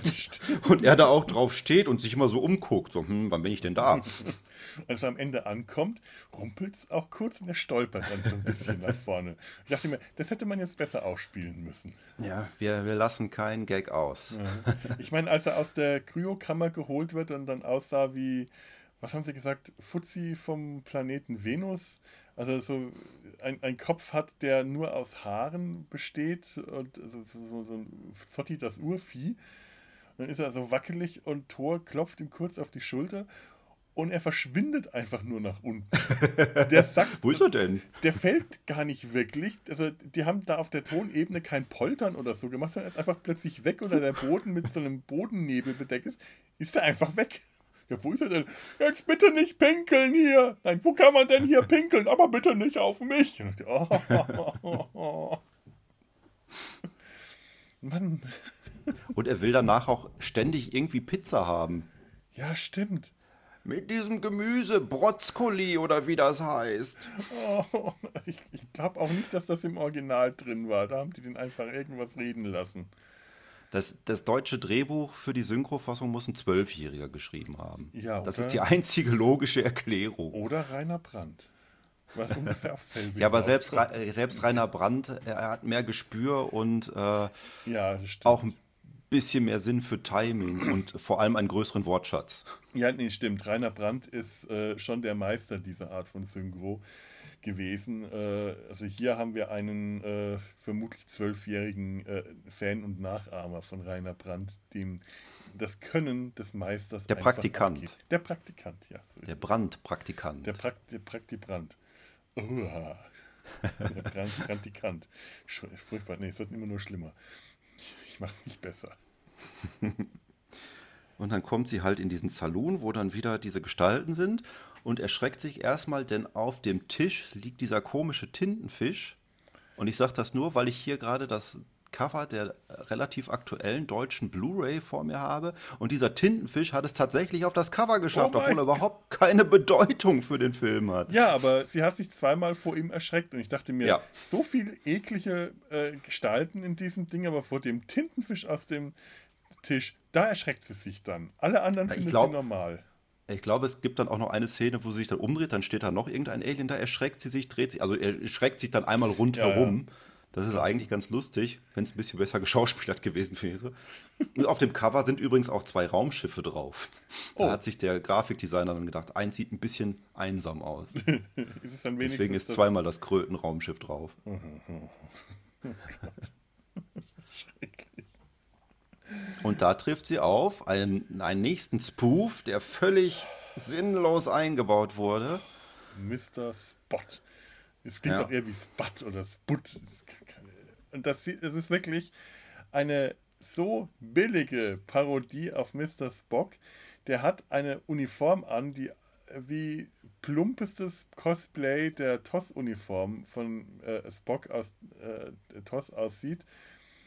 Gesicht, Haare, Augenbrauen ist alles ähnlich, nur anstatt der spitzen Ohren hat er so runterhängende Schlappohren. Genau. Oh. Denn der Gag ist, anstatt dass die Ohren spitz nach oben zeigen, zeigen sie hier spitz nach unten. Ja, hoho. Knaller. Und warum er jetzt unbedingt die Rolle des Barkeepers in einer Bar sein muss, die Menschen serviert. Ich weiß naja, nicht, ob es da irgendwo noch. Vielleicht, weil Spock äh, im Original Vegetarier ist und das damals in den 60ern noch was Besonderes war. Und in Keine den 80ern Ahnung. vielleicht auch noch. Aber ich glaube nicht Aber mal so weit, wenn sie gedacht haben. Wäre es nicht auch lustiger gewesen, wenn, wenn der Chinese kein Chinese gewesen wäre, sondern halt eine bekiffte Version von Mr. Spock? Das, das hätte irgendwie, zumindest als Persiflage, hätte besser. das für mich besser funktioniert. Deutlich besser, ja. Aber spitze Ohren hatte ja schon der äh, hm. Fledermaus-Mechaniker. Ich weiß.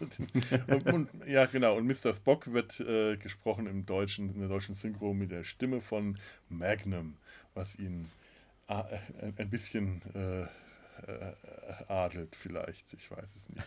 Keine Ahnung. Es ist schlimm. Ich wollte also wer jetzt sich unter dem Fledermaus-Mechaniker etwas Spannendes vorstellt, der äh, wird auch enttäuscht sein, weil es ist einfach nur dieser dunkelhäutige Schauspieler mit spitzen Ohren in einem gelben Hawaii-Hemd. Hawaii-Hemd. Und damit haben wir die Parallele zu Mesh gefunden. Filme mit Leuten, die Hawaii-Hemden tragen. Wir haben es geschafft. Jawohl, darauf eine Fanfare. Blauer Stern. So, hurra. Und er hat diese, diese winzigen Fledermausflügelchen, mit denen er anscheinend als Schauspieler selber ein bisschen zu kämpfen hatte, was dann einfach in den Film mit eingebaut wurde, dass er sich ständig über seine kleinen Flügel beschwert. das ist so, so unsagbar schlecht. Das ist vor allem äh, leider auch so schlecht. Du siehst, äh, dass die, die Hautfarbe der Ohren und der Flügel nicht zu seiner Hautfarbe passt. Die sehen viel grauer aus. Du siehst, wie die Ohren angeklebt sind. Ja Aber er ist der Einzige, der auf dem äh, im Weltraumbordell Glück hat, denn er findet eine Frau seiner Rasse. Das stimmt, ja. Seiner Spezies. Das ist wohl wahr. Aber nun ja, er ist ja auch das einzige Alien von dem gefangenen Steinfresser und dem äh, kleinen äh, Alien-Alien-Spoof. Äh, ja, Bord. er ist das einzige offizielle Alien, ja. was da nicht äh, nachträglich zur Crew hinzugefügt wird. Genau, so, so ist es. So. Und diesen besagten Frank Future treffen wir auch nicht, denn der wurde bereits gegessen. Genau, wie praktisch. Ein, ein Red Herring, ein Dead Herring. Allerdings kann das auch noch nicht so lange her sein, denn sein Zimmer ist quasi noch nicht aufgeräumt worden. Ja, das dachte ich mir auch dann. Kann ich mal sein Zimmer sehen? Das wirkte aber so, als ob der vor 27 Jahren gegessen wurde. Das ist irgendwie macht das keinen Sinn.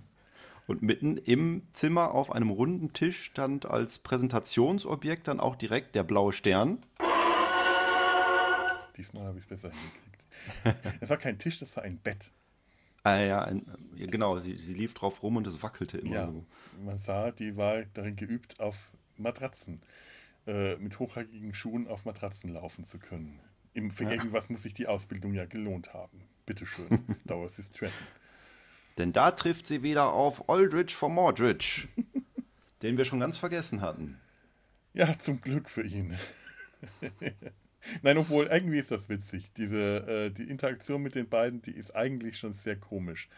Wenn man davon absieht, dass sie äh, plötzlich so komplett aus der Rolle fällt, indem sie ihn äh, auffordert, die Maske abzunehmen und sein Gesicht zu zeigen. Und er sagt, das ist mein Gesicht. Und sie fängt dann so blödes Lachen an.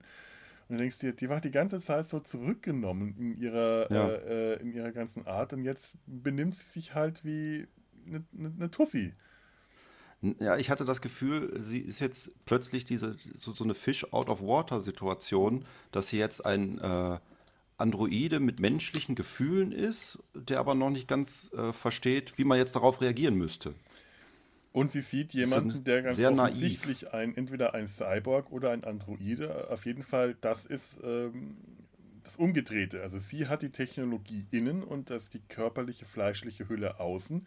Und vielleicht ist es ja bei ihm andersrum. Zumindest vermutet sie das, dass er äh, eine Maske und einen Techno-Anzug trägt, aber innen Mensch ist. Und äh, als er sagt, nein, das ist mein Gesicht, und sich dann wohl herausstellt, dass er wohl entweder ein Cyborg oder tatsächlich ein Roboter ist, ähm, ja, kann sein, dass sie das dann aus der Fassung bringt und sie dann äh, ja. blöd lachend darauf reagiert. Und dann habe ich auch nicht verstanden, verführt sie ihn irgendwie mit dem blauen Stein? ist eine sehr, sehr seltsame Szene, so als hätte man überhaupt keine Idee gehabt, wie man jetzt aus dieser Situation wieder rauskommt. Ja, das ist, glaube ich, so ziemlich genau das, was passiert ist. Man hatte keine Idee. Die drehen sich auch irgendwie sehr lahm im Kreis. Also äh, keinem Kleinkind würde dabei schwindlig werden, aber Ortridge von Mordridge ist damit überfordert, dass sie sich ständig auf dem Bett im Kreis dreht, was wirklich nicht schnell passiert. Und äh, ich weiß auch gar nicht, warum. Irgendwann fällt er dann auf das Bett und sie entkommt. Ich muss jetzt sagen, da ja. habe ich gewisse Erinnerungslücken an dieser Stelle. Nee, so, so war es dann auch. Und er ja statt durch den Saloon springt er dann auch lieber durchs Fenster auf die Straße und da kommt es dann zum gewohnten 12 Uhr Mittagsduell. Ja, High Noon. Das fand ich wiederum sehr schön. Das war äh, klassische High Noon. Einstellungen mit Naheinstellungen auf, die, auf den Triggerfinger, auf die Hände an der Waffe, auf äh, nah auf die Gesichter und sie stehen sich da gegenüber auf der, äh, Stra auf der Dorfstraße, alles wieder in diesem furchtbar tollen Licht. Ich, ich mag ja dieses Licht wirklich. Ich weiß, dass äh, das schlimm aussieht, aber ich finde das sehr geil. Und die anderen Aliens, die da am Batmobil gerade rumschrauben, die sagen, weißt du, was für eine Zeit gerade ist? Ja, es ist kurz, es ist, es ist High Noon dem Wortspiel ist mir nicht klar gewesen, aber was, was passiert denn da eigentlich? Ballert sie ihn da nieder oder stirbt der später? Der stirbt später. Sie ballert ihn nieder und dann kommen nämlich die Terrorrocker der Sekte des im Englischen viel besser Ali Davids Sohn. Ach, da kommt, das habe ich nämlich irgendwie verpasst. Ich habe mich gewundert, warum die dann am nächsten Tag an so eine, an so ein, was ist es, ein Silo oder eine Rakete äh, ja. gefesselt ist und diese Rockerbande äh, um sie herum. Oder ist es in der Nacht? Ich glaube, es ist Nacht wegen dem Licht. Ja. Und sie in so einer Bondage-Szene gefesselt ist und ich irgendwie den Übergang verpasst habe, wie sie da jetzt hinkam. Stimmt. Warum die dann auf. Ja, das ist ja, ähm, dieser, dieser Alta One-Planet ist ja nichts anderes als Australien. Ja. es ist ja eine ehemalige Strafkolonie und deswegen treibt sich da der gesamte Abschaum des Universums rum. Ja. Unter anderem diese Terrorrocker, wie sie genannt werden. Oh, es ist auch wirklich schlecht, aber bitte, dann sind da eben, das sind da Rocker. Ich habe auch im ersten Moment nicht so richtig. Äh, gewusst, wo ich die hinordnen soll, weil die sahen seltsam aus, bis ich die als äh, Biker-Rocker-Gang hatte. Und wenn die dann von dem äh, blauen, äh, wenn die dann, äh, da klang auch die Fanfare anders, wenn die von dem blauen Stern gesprochen haben. Entschuldigung, das war nicht die richtige Fanfare, aber ich habe gerade keine andere als. Mit Kazoo. Mit Kazoo. Ja, bei denen klang das eher so nach dann einer äh, Rockabilly-Version. Ja. Stimmt. Äh, auch nur bei denen. Und später nicht mehr. So Aber das wird auch, das wird auch knallhart durchgezogen mit dieser ja. Fanfare. Am Ende sogar so weit, dass die vierte Wand dann durchbrochen wird, dass es einmal nicht kommt und alle noch viel verwirrter sind, dass es jetzt nicht kommt. Und dann alle nochmal selber sagen, blauer Stern. Ja, genau, bitte. Ich habe es äh, verstanden.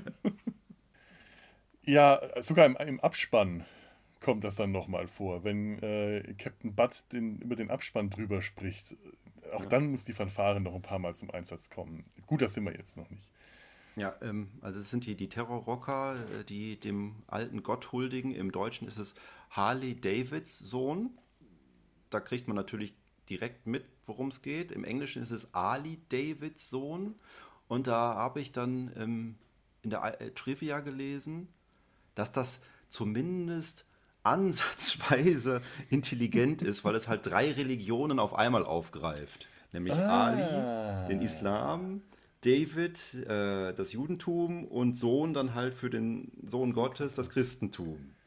Clever, cleverle. Meine Güte, dieser, dieser Film ist, äh, ist ja boah, hoch, äh, tiefschürfend. tiefschürfend. Meine Fresse aber auch.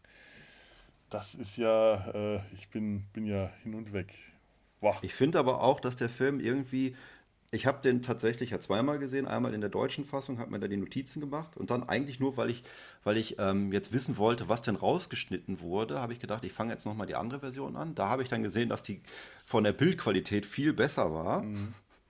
Und äh, ab, also spätestens ab der Szene, nachdem dann dieses Duell stattgefunden hat, was immer noch, glaube ich, dann eine halbe Stunde bis zum Ende ist, äh, lässt der Film total nach. Ja, ich, ich habe auch wirklich wenig Erinnerungen ab da. Das fällt mir ja. total schwer. Äh, ich weiß, dass ähm, Thor und, und Bass äh, aufbrechen, nachdem die sich mhm. äh, erstmal streiten äh, und sich gegenseitig die Halskrausen abziehen und merken, ach, geht ja ohne viel besser. Dann ziehen die los, um, ich will jetzt gerade Barbarella sagen, äh, wie heißt sie nochmal? Galaxina. Galaxina äh, zu helfen oder zu retten landen dann kurz in dem Restaurant, merken, äh, hier sind Menschen nicht willkommen, gehen dann raus. Der eine bemerkt noch die Jukebox, dann retten sie sie irgendwie vor den Bikern, mhm. klauen Dann gibt es noch eine, eine, Verfolgungsjagd. Stimmt, sie klauen die Harley Davidson mit dem Beiwagen, die äh, die Gottheit für die Biker ist, deswegen die auch erstmal entkommen können, weil die sofort auf die Knie niedergehen. Ähm, da gibt es dann größere Verfolgungsjagden durch die Gegend und wie entkommen sie? Das habe ich vergessen. War das wichtig? Wie genau sie dann entkommen? Weil hätten sie nicht einfach hochgebeamt oder so? Ich habe keine Ahnung. Ihr Schiff steht da ja. Wahrscheinlich fahren sie einfach rein. Ich glaube, irgendwann ist der Tank leer. Ja, das stimmt. Ja, und dann weiß ich auch nicht, ob sie, ob sie zum Schiff gebeamt werden oder rein und äh, dann. Äh, ich, ich, ich habe den ganzen Schluss jetzt gerade vergessen. Ich habe keine Ahnung mehr, was am Ende passiert ist. Vielleicht wäre das auch eine Möglichkeit, äh, den Schluss nicht zu spoilern für unsere Zuhörer. Aber der Schluss hat zumindest einen, einen winzigen, einen winzigen Twist, der sich wieder auf den Anfang des Films ja, bezieht. Stimmt. Doch, doch, ja, erzähl mal. Also auf dem Schiff treffen sie dann auf Aldrich, der doch nicht tot war. Der sperrt sie dann erstmal ein. Dann kommt halt die besagte Szene, wo ah. sie wollen, dass der Steinfresser die äh, Gefängnisgitter auffrisst, was er nicht kann, weil er kein Gefängnisgitterfresser ist. Da guckt dann Aldrich auch nochmal irgendwie intergalaktisches Fernsehen. Wo er übrigens äh, Szenen aus einem alten Science-Fiction-Film guckt. Ach ja, das. Wahrscheinlich als Anspielung, dass das ja so ein schlechter Science-Fiction-Film ist, aber der ist, glaube ich, deutlich besser als Galaxie, ne? Ja, ich habe jetzt vergessen, wie das heißt. Das müsste ein alter DEFA-Film gewesen sein. Ja, ich glaube First Spaceship to Planet Venus oder so. Mhm. Wo so eine äh, ne, ne, ne Gruppe von Astronauten, äh, zwei Männer, eine Frau, glaube ich, in äh, so, so 50er Jahre äh, Spacesuits vor mhm. irgendeinem äh, Teerschleim äh, fliehen, ins Raumschiff fliehen müssen. Das sah schon ziemlich geil aus. Ich glaube, ja, du, du, siehst das und denkst dir, ich würde jetzt viel lieber diesen Film gucken. Ja, das denke ich mir auch gerade. Den Film, vielleicht, vielleicht machen wir das einfach mal. Schauen uns den Film an und äh, machen das dann. Das ist dann der Spin-off vom Spin-off vom Spin-off. Spin ganz genau. Und ich frage mich, ob dann da auch jemand Hawaii-Hemden trägt, damit wir auch dann wieder eine Verbindung zum Mesh finden können. Hm. Lass mich nicht lügen. Ich glaube, dass der Film verwendet irgendwelche Filme, äh, Szenen aus einem asiatischen Film. Vielleicht kann man dann da wieder zurückkommen. Oh Gott, wir sind so schlecht. Apropos, apropos äh, äh, Tricklinsen, das wollte ich eben noch erwähnt haben. Ich habe auch einen Film in meiner Sammlung. Ich habe leider den an, Planet der teuflischen Bestien oder so.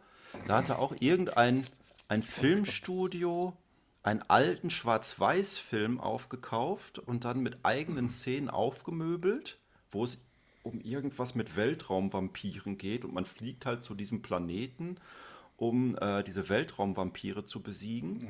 und da der Film aber schwarz-weiß war und man den Zuschauern keinen Schwarz-Weiß-Film mehr ähm, zutrauen wollte, hat man halt unterschiedliche Farbfilter oh, über die Bilder gelegt. Was dann auch mit der Atmosphäre erklärt wurde. oh ja, okay. Ich sehe ich seh schon. also das ist auch nicht neu. Nein, nein. Nö, ich hatte es auch nicht angenommen, dass sie das hier erfunden hatten. so naja. viel hätte ich jetzt dem Film nicht zugetraut. Oh, ähm, jedenfalls sitzen die jetzt da in der Klemme auf dem Schiff in ihrer eigenen Gefängniszelle und dann taucht nämlich das Alien wieder auf, was äh, ah. Captain Butt für seine Mama hält und der, das habe ich nicht ganz verstanden, beißt dem Androiden, also Aldrich von Mordridge, in den Hintern, wodurch der, glaube ich, stirbt. Ja, Zumindest ist er tot. Er bringt die Schlüssel, bringt er dann zur Zelle. Man sieht, wie er dem in den Hintern beißt. Dann bringt er die Schlüssel zur Zelle. Sie befreien sich. Und dann liegt Aldrich von Mordridge tot auf der Kommandobrücke. Ja, stimmt. Übrigens, das Alien ist nicht auf äh, äh Alien, Alien-Größe gewachsen, sondern nur auf Größe eines kleinen Wüchsigen in einem äh, Alien-Kostüm. Ja, es sieht, es sieht aus wie eine Mischung aus äh, dem Xenomorph und Alf. Ja, so in etwa, ja. ohne, ohne Haare. Aber. Ohne Haare, aber das trifft ziemlich gut. Ja. Naja, ah ja, ich, kann mich, ich kann mich auch nur noch daran erinnern, dass am Schluss der Steinfresser äh, dann den blauen Stein. Ich kann das besser machen, wenn du das sagst. Sag mal. Das, äh, der, der Steinfresser, also den, den Schlussgag fand ich tatsächlich nicht schlecht, als der Steinfresser dann den blauen Stern auffrisst. Ja, und sie dann nochmal zum Planeten zurück müssen, um andere zu holen. Und ich dachte, ja. ja, nee, den fand ich einfach super schlecht, weil der so nebenbei passiert, dass äh, alles, was bis dahin passiert ist, in einem sinnlosen kleinen Nicht-Nebenwitz äh, verpufft ist. Ich, ach nee. Jetzt ja. haben wir uns durchgekämpft. Wir haben es geschafft. Hurra. Oh Mann. ja, aber es war, äh, also äh, trotz allem fand ich, war es ein, ein gewisser Genuss. Also mir hat es sehr viel Spaß gemacht, äh, die, die, Art von Filme. Äh, ich habe den gestern zum Frühstück äh, geschaut und äh, habe mir dann, hätte mir ein Sektfrühstück oder ein, ein, keine Ahnung, Flasche Weinfrühstück gewünscht, weil ich glaube, dadurch kann der Film gewinnen. wenn man sich irgendwelche legalen Drogen äh, dabei reinpfeifen kann. Das ist schon so ein Film, den man, glaube ich, betrunken besser sehen kann. Äh, wollte ich dann, dann doch nicht. Ich habe den, den in der schlechten deutschen Version geguckt und habe gedacht, oh mein Gott, was tust du hier gerade dem Felo an? Deswegen kam dann schnell der Hinweis, guck dir lieber die englische Version an, da erkennt man Sachen. Och, äh, Denn als Hörspiel funktioniert der Film nicht. Äh, ja, das kann man so sagen, das ist wohl wahr. Ja, aber Gott, also ich finde, ich, bin ja nicht so äh, Trash-Film äh, äh, wie du. Du bist da äh, viel tiefer in der Materie drin. Vielleicht hat er mir deswegen auch so gut gefallen, weil mir so ein bisschen die Vergleiche zu anderen äh, Trash-Filmen fehlen. Ich weiß nicht, wie er da, wie schneidet er da deiner Meinung ab, so im Vergleich? Ja, er hat, er hat halt schon viel Schauwert. Das ist ja auch das, was bei mir hängen geblieben ist, mit den ganzen äh, Alien-Massenszenen, die drin vorkamen, die dann leider zum Schluss ein bisschen verpuffen, weil die letzte große Truppe ist ja auch äh, dieser Haufen Terrorrocker. Vielleicht hätte das nochmal was gebracht, wenn das jetzt auch alles unterschiedliche Aliens gewesen wären. Ja, habe ich mir auch gedacht. Es ist halt so eine Aneinanderreihung von, von kleineren Abenteuern, die die Crew dann überstehen muss und die Abenteuer lassen zum Ende hin halt von der Spannung her so ein bisschen nach. Interessanterweise äh, mehr oder weniger dann auch in dem Moment, in dem Galaxina die Hauptrolle übernimmt. Ja, stimmt. Das ist wahr. Andererseits fand ich, dass der Film äh, ab dem Moment, wo sie die Hauptrolle übernommen hat, äh, ja schon, schon so eine Zäsur hatte und irgendwie für mich optisch an Fahrt aufgenommen hat, weil man einfach endlich mal aus diesem Raumschiff rauskam, das ich zwar irgendwie nett fand, aber als Dauerhandlungsort äh, sehr, äh, ja nicht beengend, aber sehr eingeschränkt mhm. fand. Das hat sich halt dann auch leider herausgestellt, äh, viel mehr als ein Szen Szenarienwechsel war es halt leider dann auch nicht. Das war eine Zeit lang noch ganz drollig in der, äh, in der Kneipe, aber du hast recht. Also ist etwas, äh, etwas verpufft gegen Ende. Aber auch gut, dass du jetzt äh, mehr Barbarella da drin gesehen hast als ich dann zunächst, weil bis auf äh, eine heiße Dame auf dem Plakat äh, hatte ich da auch erst danach nicht mehr gesehen.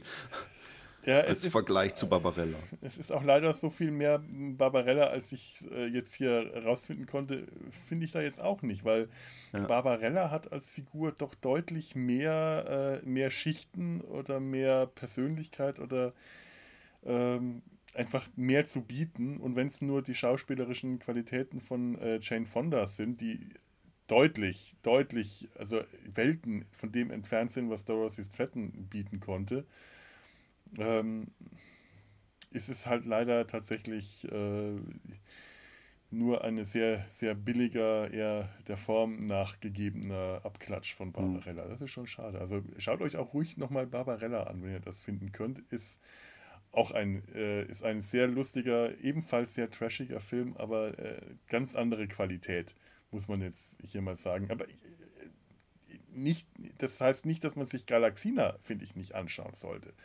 Also äh, ganz viele Leute können den jetzt ähm, frei verfügbar, also frei im Sinne von Gänsefüßchen kostet mich jetzt nichts, ist gratis. Wir wissen ja alle, dass das nicht stimmt, aber der ist ja jetzt verfügbar. Schaut euch den ruhig mal an. Ähm, irgendwie lohnt sich das, sich so, so einen Quatsch auch mal angeschaut zu haben, wenn man sonst vielleicht nicht so viel mit dem ja. Trash-Film-Genre in Berührung kommt.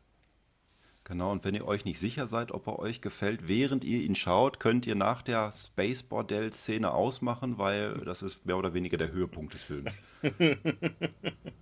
Ach ne, schaut euch wenigstens noch mal so ein paar Szenen diesen roten Planeten an und sagt ja. mir, wer, wer von uns beiden hier recht hat. Furchtbar nicht zu ertragen oder eigentlich ziemlich cool. Ich fand, ab da hat es mir gut gefallen. Und hey, wenn man da ausschaltet, sieht man das Batmobil nicht.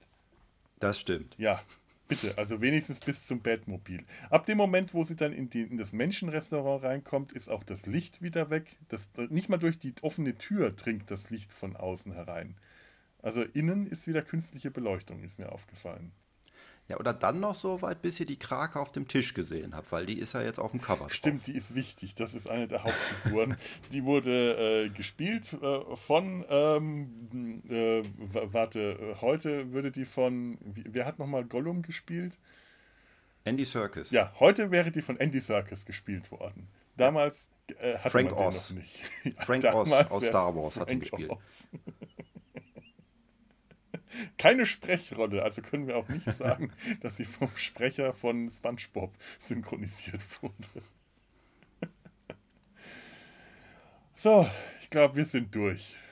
Ja. Oder? Ja. Dann bedanke ich mich bei dir äh, für dieses äh, cineastische Ereignis. Hat mir viel Spaß gemacht. Genau. Hatte ich nämlich dann zumindest gedacht, dass äh, man einen äh, einigermaßen unterhaltsamen Podcast darüber dann aufnehmen ja, kann. Das, das denke ich, das hoffe ich doch auch. Wenn ihr da draußen auch der Meinung seid, dass es ein einigermaßen unterhaltsamer Podcast war oder auch wenn ihr der Meinung seid, dass es das nicht war oder wenn ihr sonst irgendwelche Meinungen habt, die, die ihr mit uns teilen wollt, dann wisst ihr, wie ihr uns finden könnt. Das hier ist der Sumpf. Äh, also über www.der-sumpf.de könnt ihr kommentieren. Ihr könnt uns eine E-Mail an kontakt.der-sumpf.de schreiben oder das Kontaktformular auf der Seite verwenden. Ihr könnt uns bei Twitter und Facebook finden und kommentieren. Wir nehmen aber eigentlich tatsächlich am liebsten Kommentare auf unserer Seite, weil das Podcaster immer gerne haben wenn auf Ihren Seiten in den Kommentarspalten ein bisschen kommentiert und diskutiert wird. Da freuen wir uns tatsächlich am aller, aller, aller, allermeisten darüber. Und ähm, sagt's weiter, hört auch bei Data sein Hals rein, beim Röttcast und in der Lauschzwiebel. Und äh, ja, in dem Sinne verabschieden wir uns von euch. Es ist jetzt Zeit fürs Mittagessen. Aber ich glaube, ich gehe jetzt erstmal frühstücken. Ich gehe jetzt spülen. Ich kann noch kurz äh, Werbung machen. Ich bin jetzt demnächst auch, ist noch nicht online, zu Gast in einem Podcast äh, vom König der Podcasts, die sich ausschließlich mit Kaiju-Filmen beschäftigen. Mhm. Da haben wir nämlich den nordkoreanischen Kaiju-Film Pulgasari besprochen. Ui. Und äh, um nicht allzu viel zu verraten, möchte ich nur kurz sagen, wir waren alle positiv überrascht. Ja, und wenn äh, ihr Kaiju-Filme mögt, dann findet ihr uns äh, beide auch äh, bei Data Sein Hals. in der Megalon-Besprechung. Auch da haben wir Genau. äh, sowas auch schon mal gemacht. Und, und von euch natürlich noch ganz viele andere Kaiju-Filme. So viel gar nicht. Also doch, ja, doch. Zwei, zwei, zwei weitere Godzilla-Filme. Äh, stimmt.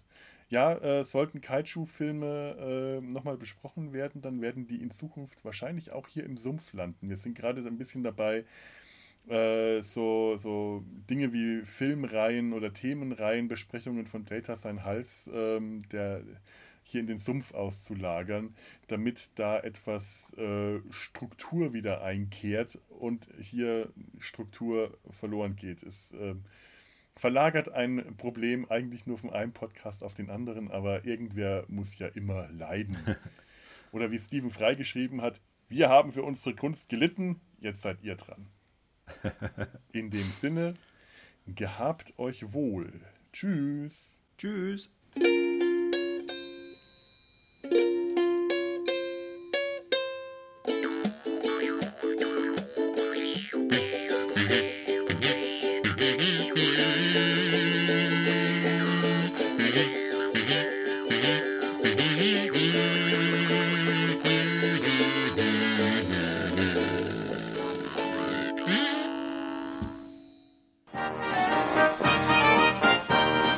Produktion des Podcast Imperiums.